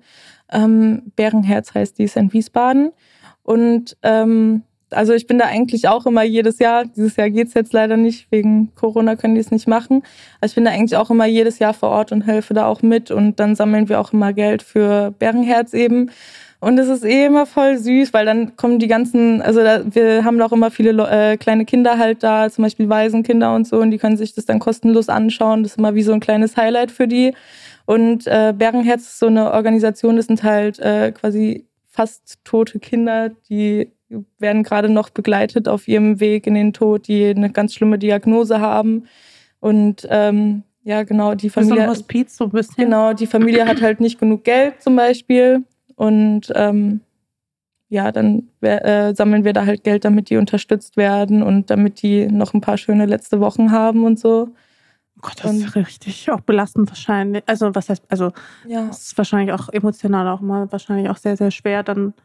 Ja, ähm, aber ich finde das immer, also ich finde das immer toll, wenn man dann sieht, so die Kinder, die sind dann da und obwohl die so krank sind, irgendwie manche sind im Rollstuhl und so, aber du siehst immer so ein Lächeln dann und das ist einfach, das erfüllt einen immer so krass irgendwie.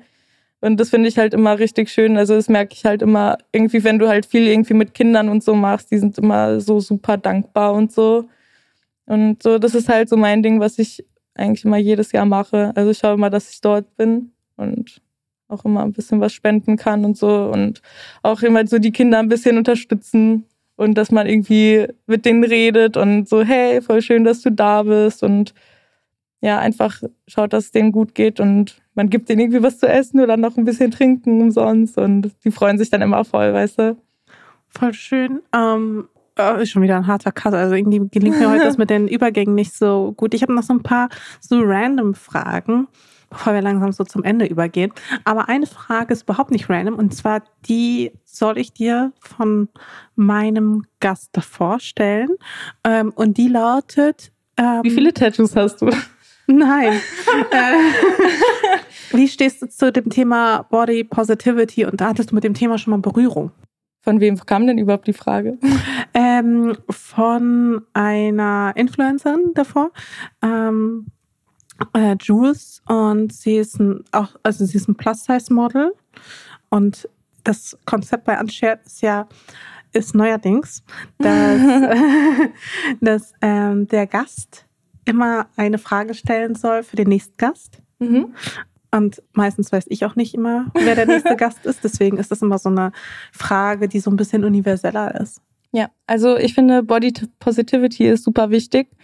Und ähm, das ist ja auch das ein bisschen, was ich bei GNTM schon angesprochen habe, würde ich sagen, ähm, in dem ein Interview halt, dass ich irgendwie so gemeint habe, so, also dass halt jeder seinen Körper so lieben sollte, wie er ist und dass man sich auch so zeigen sollte, wie man ist, dass man sich nicht schämen sollte für seinen Körper. Und ähm, finde, das sagt eigentlich schon alles. Also ich finde, Body Positivity ist super wichtig und jeder sollte sich so lieben, wie er ist. Ähm, wir probieren das zum Beispiel auch bei mir im Shop immer. Dass, also jetzt momentan geht's eh nicht, wegen äh, Corona und so kann man jetzt nicht so viele Leute irgendwie so sagen, okay, hey, könnt ihr vielleicht vorbeikommen. Aber wir haben jetzt auch zum Beispiel auch ein Plus-Size-Model bei uns dabei. Es war mir auch super wichtig, dass man auch einfach zeigen kann, hey, everybody is beautiful. Und das ist ja auch bei Clearly Ugly zum Beispiel der Slogan. Das, deswegen habe ich auch extra zum Beispiel Oversize-Sachen gemacht, damit jeder das tragen kann. Mhm. Ja, also voll. So, hatte, so hätte ich das auch bei dir irgendwie eingeschätzt. Aber hattest du, also wurde dir schon mal gesagt, zum Beispiel, also das hat ja jetzt nichts mit Body Positivity zu tun, aber wurde dir zum Beispiel schon auch gesagt, irgendwie, keine Ahnung, bist du dünn oder irgendwie sowas? Ja, schon sehr oft. so bei mir schon, also auch weil ich halt so groß bin und so super dünn, also ich kenne das bei mir schon auch mein ganzes Leben lang, aber ich finde, ich kann, also ich weiß nicht, klar, es ist auch irgendwie blöd, wenn man zu dünn genannt wird und so, aber ich finde, ich kann jetzt irgendwie nicht so viel über Body Positivity berichten, weil ich halt eher so der Norm quasi entspreche, wie man jetzt sagen würde. Deswegen ähm, würde ich halt eher da das Mikrofon jemanden geben, der wirklich Probleme damit hat oder sehr viele mhm. Konfrontationen. Deswegen ähm, also ich kann nur für mich sagen, ich finde, jeder Mensch ist perfekt so, wie er ist. Jeder mit seinen Kurven, mit seinen Nicht-Kurven oder wie auch immer. Selbst wenn du irgendwie ein Bein amputiert hast oder so oder was weiß ich, Pigmentflecken auf deinem ganzen Körper. Es sieht immer schön aus und es macht den Menschen einfach aus. Und jeder sollte lernen, sich selbst zu akzeptieren, wie er ist, auch wenn es manchmal sehr schwierig ist. Perfekte Antwort.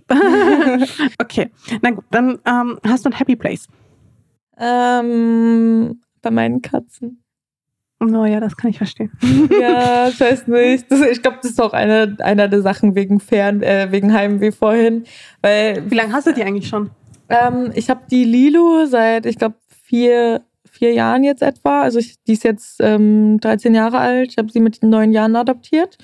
Und ähm, die Peach war anderthalb, als ich sie adoptiert habe. Und ähm, die habe ich jetzt auch so anderthalb Jahre erst. Ähm, genau, aber die kommen eigentlich voll gut zurecht zu zweit. Und das sind meine Babys, die sind einfach so süß. Und äh, Philipp und ich, wir waren schon öfters am überlegen, ob wir nicht ins Ausland gehen, aber ich halte es einfach nicht länger als zwei Monate ohne meine Babys aus. Und deswegen ist Aber kann man die Traum nicht mitnehmen? Äh, ich weiß nicht. Also ich glaube, ich würde es einfach nicht gerne. Weil, also wenn wir auswandern würden, wenn dann halt nach Indonesien. Und ich weiß nicht, ich glaube, ich hätte einfach Angst, weil das halt teilweise auch ein recht armes Land ist, dass die irgendjemand klaut oder so. Mhm. Oder was weiß ich, es sind ja auch viele freilebende Tiere dort mit Tollwut und so. Und ja. ich weiß nicht, was die da noch für Krankheiten haben oder was dann passiert. Also es ist mir einfach zu unsicher.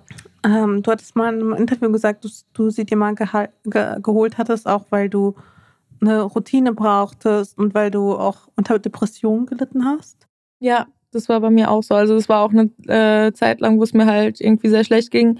Das war, ähm, ja, weiß nicht, das war halt auch zu dieser Zeit, wo ich halt einfach so super traurig war und wo es mir lange schlecht ging, bis ich dann halt einfach mal gesagt habe, so, ey, so, ich habe keinen Bock mehr auf diese Negativität irgendwie in meinem Leben. Aber woher kam diese, also woher kam, dass, dass das dir so schlecht ging? Also wegen, wegen dem Gemobbe in der Schule? Also wegen den Menschen, die dir das zugesetzt haben, oder? Ähm, ja, auch. Also ich hatte, ich hatte einmal eine richtig scheiß Erfahrung in meinem Leben, aber da rede ich heute nicht drüber. Ähm, und ich war auch beim Therapeuten deswegen. Also mir ist mal was richtig Schlimmes passiert und deswegen, glaube ich, kam es auch mit der Depression einfach, weil ich lange nicht darüber geredet hatte.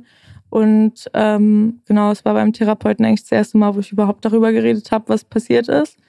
Und ähm, ja, ich hatte ganz lange viele Schwierigkeiten so und ja, mir hat es mit den Katzen eigentlich dann voll gut getan. Also, dass ich dann halt einfach mal diese Routine auch hatte, dass ich mich mal auch mal um jemand anderen kümmern muss und nicht nur immer so um mich. Und man hat ja dann auch so diese bedingungslose Liebe irgendwie von so einem Tier und das gibt einem ja auch so krass viel irgendwie. Ja, ich finde das auch super wichtig. Das ist halt ist wie ein Hund halt, weißt du? Wie man immer so sagt, der Hund ist einem nie böse oder so oder weiß nicht, du kommst nach, äh, abends nach Hause und die kuscheln sich zu dir ins Bett und das ist bei meinen zum Glück so. Die liegen dann immer bei mir so im Arm und es gibt einfach nichts Schöneres. Das ist einfach so ein Moment, wo man halt einfach mal richtig runterkommen kann und weiß nicht, du siehst dieses kleine Tier und denkst dir so, ey, das ist so ein kleines Wesen und das hat mich irgendwie so gern. Mhm. Und das ist einfach so was Schönes und es ist einfach auch toll, dass man weiß, okay, man wird irgendwo gebraucht und man ist nicht nur so lost irgendwie. Also ja, es war für mich halt irgendwie so ein Feeling auch so, hey, da ist so ein kleines Tier, was mich halt irgendwie braucht und ich muss da sein. Ja, das kann ich sehr gut nachvollziehen. Ich meine ja jetzt auch seit zehn Jahren. Kann mir auch kein Leben mehr ohne Katzen vorstellen. Ja. Also es, wozu einfach. Das wissen aber auch nur Leute, die auch Katzen haben. Oder?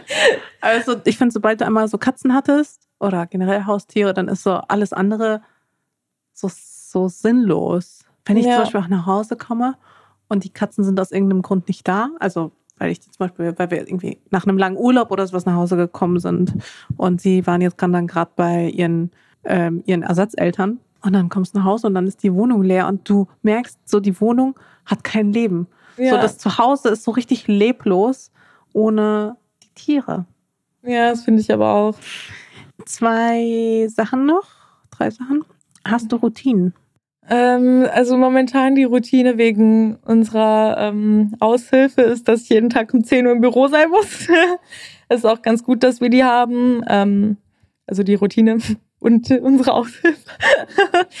ähm, ja, weil, also ich habe früher ja, wie gesagt, bei UPS gearbeitet und ich habe da immer sehr spät gearbeitet. Also ich habe, ähm, wo ich noch in Frankfurt war, habe ich äh, die Abendschicht gemacht und habe dann noch danach so Buchhaltung und so gemacht. Und da war ich teilweise erst um 4 Uhr morgens oder um 5 Uhr morgens nach Hause.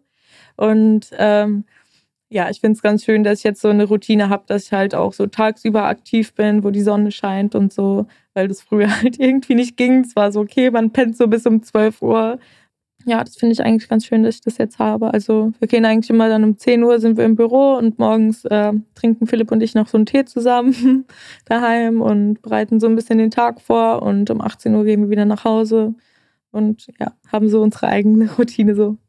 Ach, so eine Bettgeh-Routine? Hast du so eine Schlafensroutine? Mm, nee, ich bin eigentlich immer auf der Couch ein. ja, ich bin immer so schlafrig, so schläfrig abends. Und dann der weckt, Philipp weckt mich dann immer so, so jetzt geht's aber ins Bett. Süß. Ja. Ähm, hast du Vorsätze fürs neue Jahr? Ja, also Philipp und ich ziehen nächstes Jahr um. Wir ziehen in ein kleines Haus. Nein, so klein ist es auch nicht, aber es ist so mittel. ah, ist es so ein neues Haus oder ist es so ein altes Haus, so ein Bauernhaus? Äh, kein Bauernhaus. Also es ist schon eher modern, würde ich sagen, aber jetzt nicht so super modern, dass da überall so Glaswände sind und man so sagt, so, oh mein Gott. Also es ist so normal, würde ich sagen. Und äh, genau, da kümmern wir uns jetzt erstmal drum um den Umzug und ähm, genau, wir haben halt den Shop immer noch und schauen, dass der irgendwie weiter am Wachsen ist und schauen, dass wir noch neue Brands finden, mit denen wir zusammenarbeiten können, die wir unterstützen können. Und bin einfach gespannt, was das nächste Jahr noch bringt, aber ich mache mir eigentlich nie Vorsätze, weil ansonsten bin ich traurig, wenn irgendwas nicht klappt. So.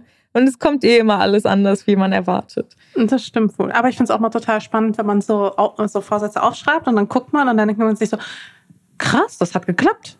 Hast du Vorsätze?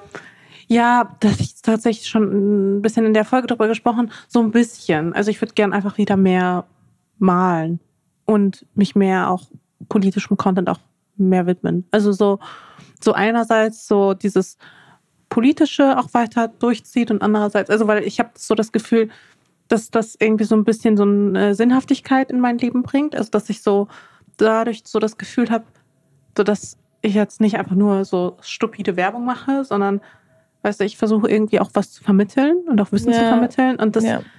macht mich irgendwie voll glücklich und gleichzeitig habe ich das Gefühl, wenn ich wieder anfange zu malen, wozu ich immer noch viel zu selten komme, aber wenn ich es dann mal mache, das macht so ein bisschen meine Seele glücklich irgendwie. Ist ja auch wie Schreiben im Endeffekt.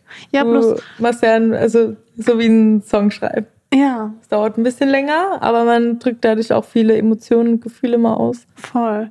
Bloß bei mir zum Beispiel mit dem Schreiben ist es mittlerweile so, dass es auch so viel, also sich das stark mit so Arbeit verknüpfe.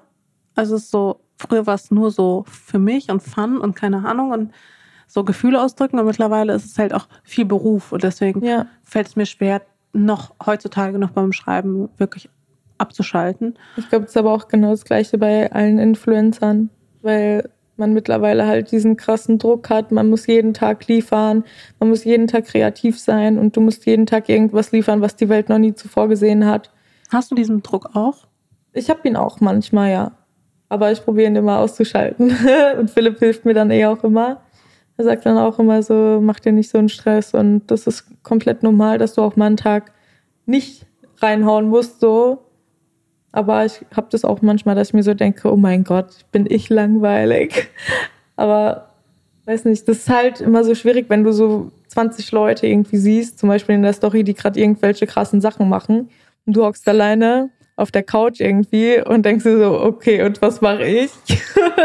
Oder, also, weißt du, wie ich meine? ja, voll. Grass is always greener on the other side, so ungefähr. Ja. Aber war das ungefähr, als du damals gesagt hast, okay, du willst jetzt diesen Weg des Influencers gehen, war das so ungefähr, wie du dir das dann auch vorgestellt hast? Oder gab es dann, dann doch so Sachen, die dich voll überrascht haben?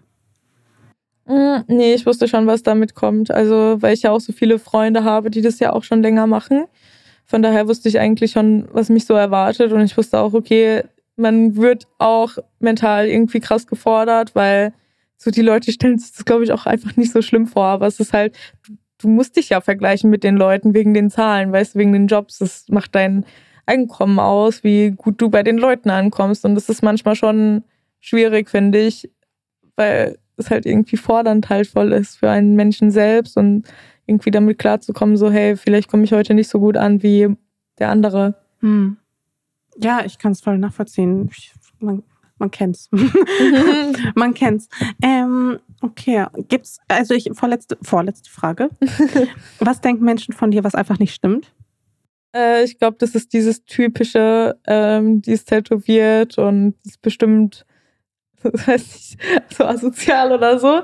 Das hatte ich oft, äh, sehr, also früher öfters irgendwie, dass immer so alle dachten so, boah, die kriegt ihr Leben nicht auf die Reihe, die ist tätowiert und die kriegt nichts auf die Kette. Also das hatte ich oft irgendwie auch irgendwie von den Freunden von meinen Eltern dann so, oh Gott, was macht denn die Mareike da?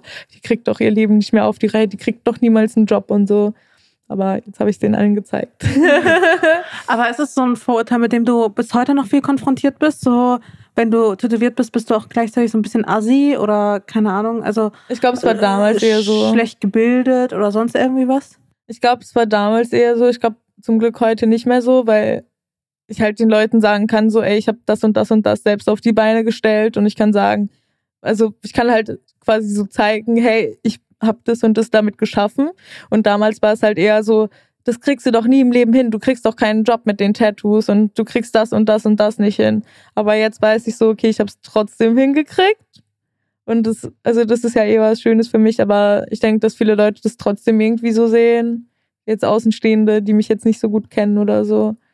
Ich, ich weiß voll, was du meinst. Also ist, ich glaube, dieses Klischee, also ich kenne es ja jetzt auch nur, also nicht durch mich persönlich, sondern eigentlich auch nur durch, durch Freunde oder sowas. So dieses, dass Leute halt wirklich denken, du bist irgendwie so ein bisschen minder bemittelt, wenn du, wenn du einfach ähm, stark tätowiert bist. Also so dieses, du könntest auch nicht in einem, niemals im Leben könnte diese Person in einem seriösen Job arbeiten. Dabei gibt es ja. ja. auch Anwälte und auch Richter und sowas, auch ja. mit, mit Tätowierungen. Ja, eben, die also, verstecken weißt du, das einfach nur. Und Ärzte und sowas. Das ist ja, also, ich weiß nicht, das ist, das, das sagt, finde ich, gar nichts über einen einen Menschen oder so seine Disziplin oder auch glücklicherweise auch heutzutage auch gar nicht mehr so viel über seine berufliche Laufbahn aus. Also ich weiß auch nicht, allein ich kenne schon mindestens einen Arzt, der, ähm, ja, ich glaube, der hat jetzt, der müsste jetzt auch schon Arzt sein. Oder er ist noch mit einem Medizinstudium, aber ich glaube nicht mehr. Ähm, und er ist halt wirklich bis auf Hals und Hände. also da, wo es halt genau abschließt, komplett, komplett dicht. Und ich meine, das, also, so das finde ich ist so ein Klischee, das finde ich, sollten wir wirklich ganz, ganz dringend irgendwie überwinden. Weil ja. es ja einfach nur eine Form der Ästhetik oder so des ästhetischen Bewusstseins. So wie Musikgeschmack finde ich ja auch nicht irgendwie was über einen Menschen aussagt. Ja, voll. Also, ja. Boah, aber nein, also ich, ich wollte es nur noch mal sagen, weil mich regt das richtig auf. Also, weil ich, also, ich finde das so scheiße einfach, ähm, wenn Menschen das so, wenn aber Menschen das denken. Hast du irgendwie damit zu kämpfen mit irgendwelchen Vorurteilen oder was weiß ich? Hm, nee, eigentlich wenig. Also nur halt, wenn ich, weil ich eine Frau bin und auch weil ich, ähm, ich würde sagen, normschön bin, ähm, denken alle mal, dass ich dumm bin. Also, ja, ich, also das ist vielleicht höchstens äh, das. Oder auch, weil ich in der Mode auch gearbeitet habe und ja, irgendwie Leute kriegen das irgendwie nicht so zusammen, dass man als Frau sich für ähm, Make-up und auch für Mode interessieren kann und gleichzeitig natürlich auch trotzdem für Themen wie Politik und Gesellschaft. Das ist so für ja, viele, dass man so nicht so, ernst genommen wird irgendwie, ne? Ja, also für viele bist du dann so, ja, das Püppchen, weißt du, wie ich meine? Also ja. deswegen, aber ich glaube, das war früher auch noch oder ich habe es früher irgendwie intensiver oder so wahrgenommen, weil ich glaube, ich bin jetzt mittlerweile an einem Punkt, wo, wo man mich ernst nehmen muss, wo man gar nicht drum, also wo ich auch, glaube ich, so selbstbewusst mittlerweile auftrete, dass ja, Menschen voll. da gar nicht irgendwie oder dass ich das vielleicht auch gar nicht irgendwie mitbekomme. Ähm, aber es ist ja auch so witzig, weil auch wenn du dich mit so Menschen, die in diesen Berufen teilweise oder die in dieser die da quasi Experten eigentlich sind. Ähm, und dann sind sie, und dann redest du mit denen halt so direkt und du denkst, eigentlich müssten die halt voll die Ahnung haben. Und du merkst dann irgendwann, krass, die haben weniger Ahnung als du. Ja. Und die arbeiten da drin. Die arbeiten, was weiß ich, im Bundestag oder sowas. Da kriegst du das doch den ganzen Tag mit. Wie kannst du dich dem denn so entziehen? Warum kannst du denn so solche dummen Sachen immer noch sagen? Das ist doch voll unlogisch. Ähm, und seitdem, seit ich quasi auch festgestellt habe, dass viele Experten halt auch nicht immer alles wissen und auch nicht so, weiß ich nicht, auch vielleicht auch einfach keine Experten sind, obwohl sie es sein sollten. Ja. Das, da bin ich viel selbstbewusster auch, was meine eigene Meinung und sowas angeht. Weil ich mir so denke, naja, du hast ja noch weniger Ahnung. weißt du, ich meine? Ja, voll gut. Deswegen das, äh, aber sonst mit so Klischee, also ich glücklicherweise bin da ganz wenig von betroffen, aber natürlich ist es halt eher so, wenn du einen äh, Freunde einfach hast, in, wo du es dann irgendwie mitbekommst, weil sie ähm, ja, weil sie irgendwie äh, eine andere Sexualität haben als die Norm oder oder was ist schon eine Norm, weißt du? Einfach wenn du zum Beispiel homosexuell bist oder oder gar keiner Sexualität sich zugehörig fühlst oder ähm, wenn du nicht weiß bist und sowas. Also weißt du, dass du da die ganze Zeit mit Klischees konfrontiert wirst und mit Vorurteilen und sowas, da da werde ich ganz da das geht mir wirklich nah. Ja. und äh, verständlich. Äh, da habe ich auch mal so ein Gefühl oder so ein so ein Wunsch. Ich bin dann wie so eine ich gehe da auch gerne dazwischen. Also wenn ich auch irgendwas sehe, wo wo ich finde, das ist nicht gerecht, ähm, dann bin ich da auch die erste, die da sagt, okay, da stelle ich mich jetzt zwischen, weil ich habe komischerweise nie irgendwie Angst vor Konfrontation oder sowas. So, das macht mir gar nichts. Im Gegenteil, ich genieße das auch hin und wieder mal. aber so an, an aber ich habe auch so häufig das Gefühl, dass es wichtig ist, dass Menschen für andere auch die Stimme erheben. Ja. Weil du kannst nicht die ganze Zeit von den Menschen erwarten, dass sie sich stark machen, auch für ihre Themen, sondern so man Support bedeutet ja auch, dass du dich für Themen stark machst, für die dich ja auch gar nicht betreffen. Ja, ja. Und ähm, ich habe das Gefühl, dass das halt häufig irgendwie vergessen wird, weißt du? So alle erwarten irgendwie Support. Also das ist noch die andere Seite. Alle erwarten irgendwie Support und so, hey, unterstütz mich doch bei meinem Thema, aber manchmal vergessen die auch, dass man selbst ja auch Support muss. Und zwar auch bei Themen, die einen halt nicht betreffen. Und ja, ich versuche mich da auf jeden Fall irgendwie stark zu machen, auch für, für andere Themen, die mich halt gar nicht betreffen, aber die ich halt trotzdem irgendwie wichtig und relevant finde. Ähm, weil nur so können wir das ja auch alles irgendwie verändern und da was bewirken zusammen. Mhm.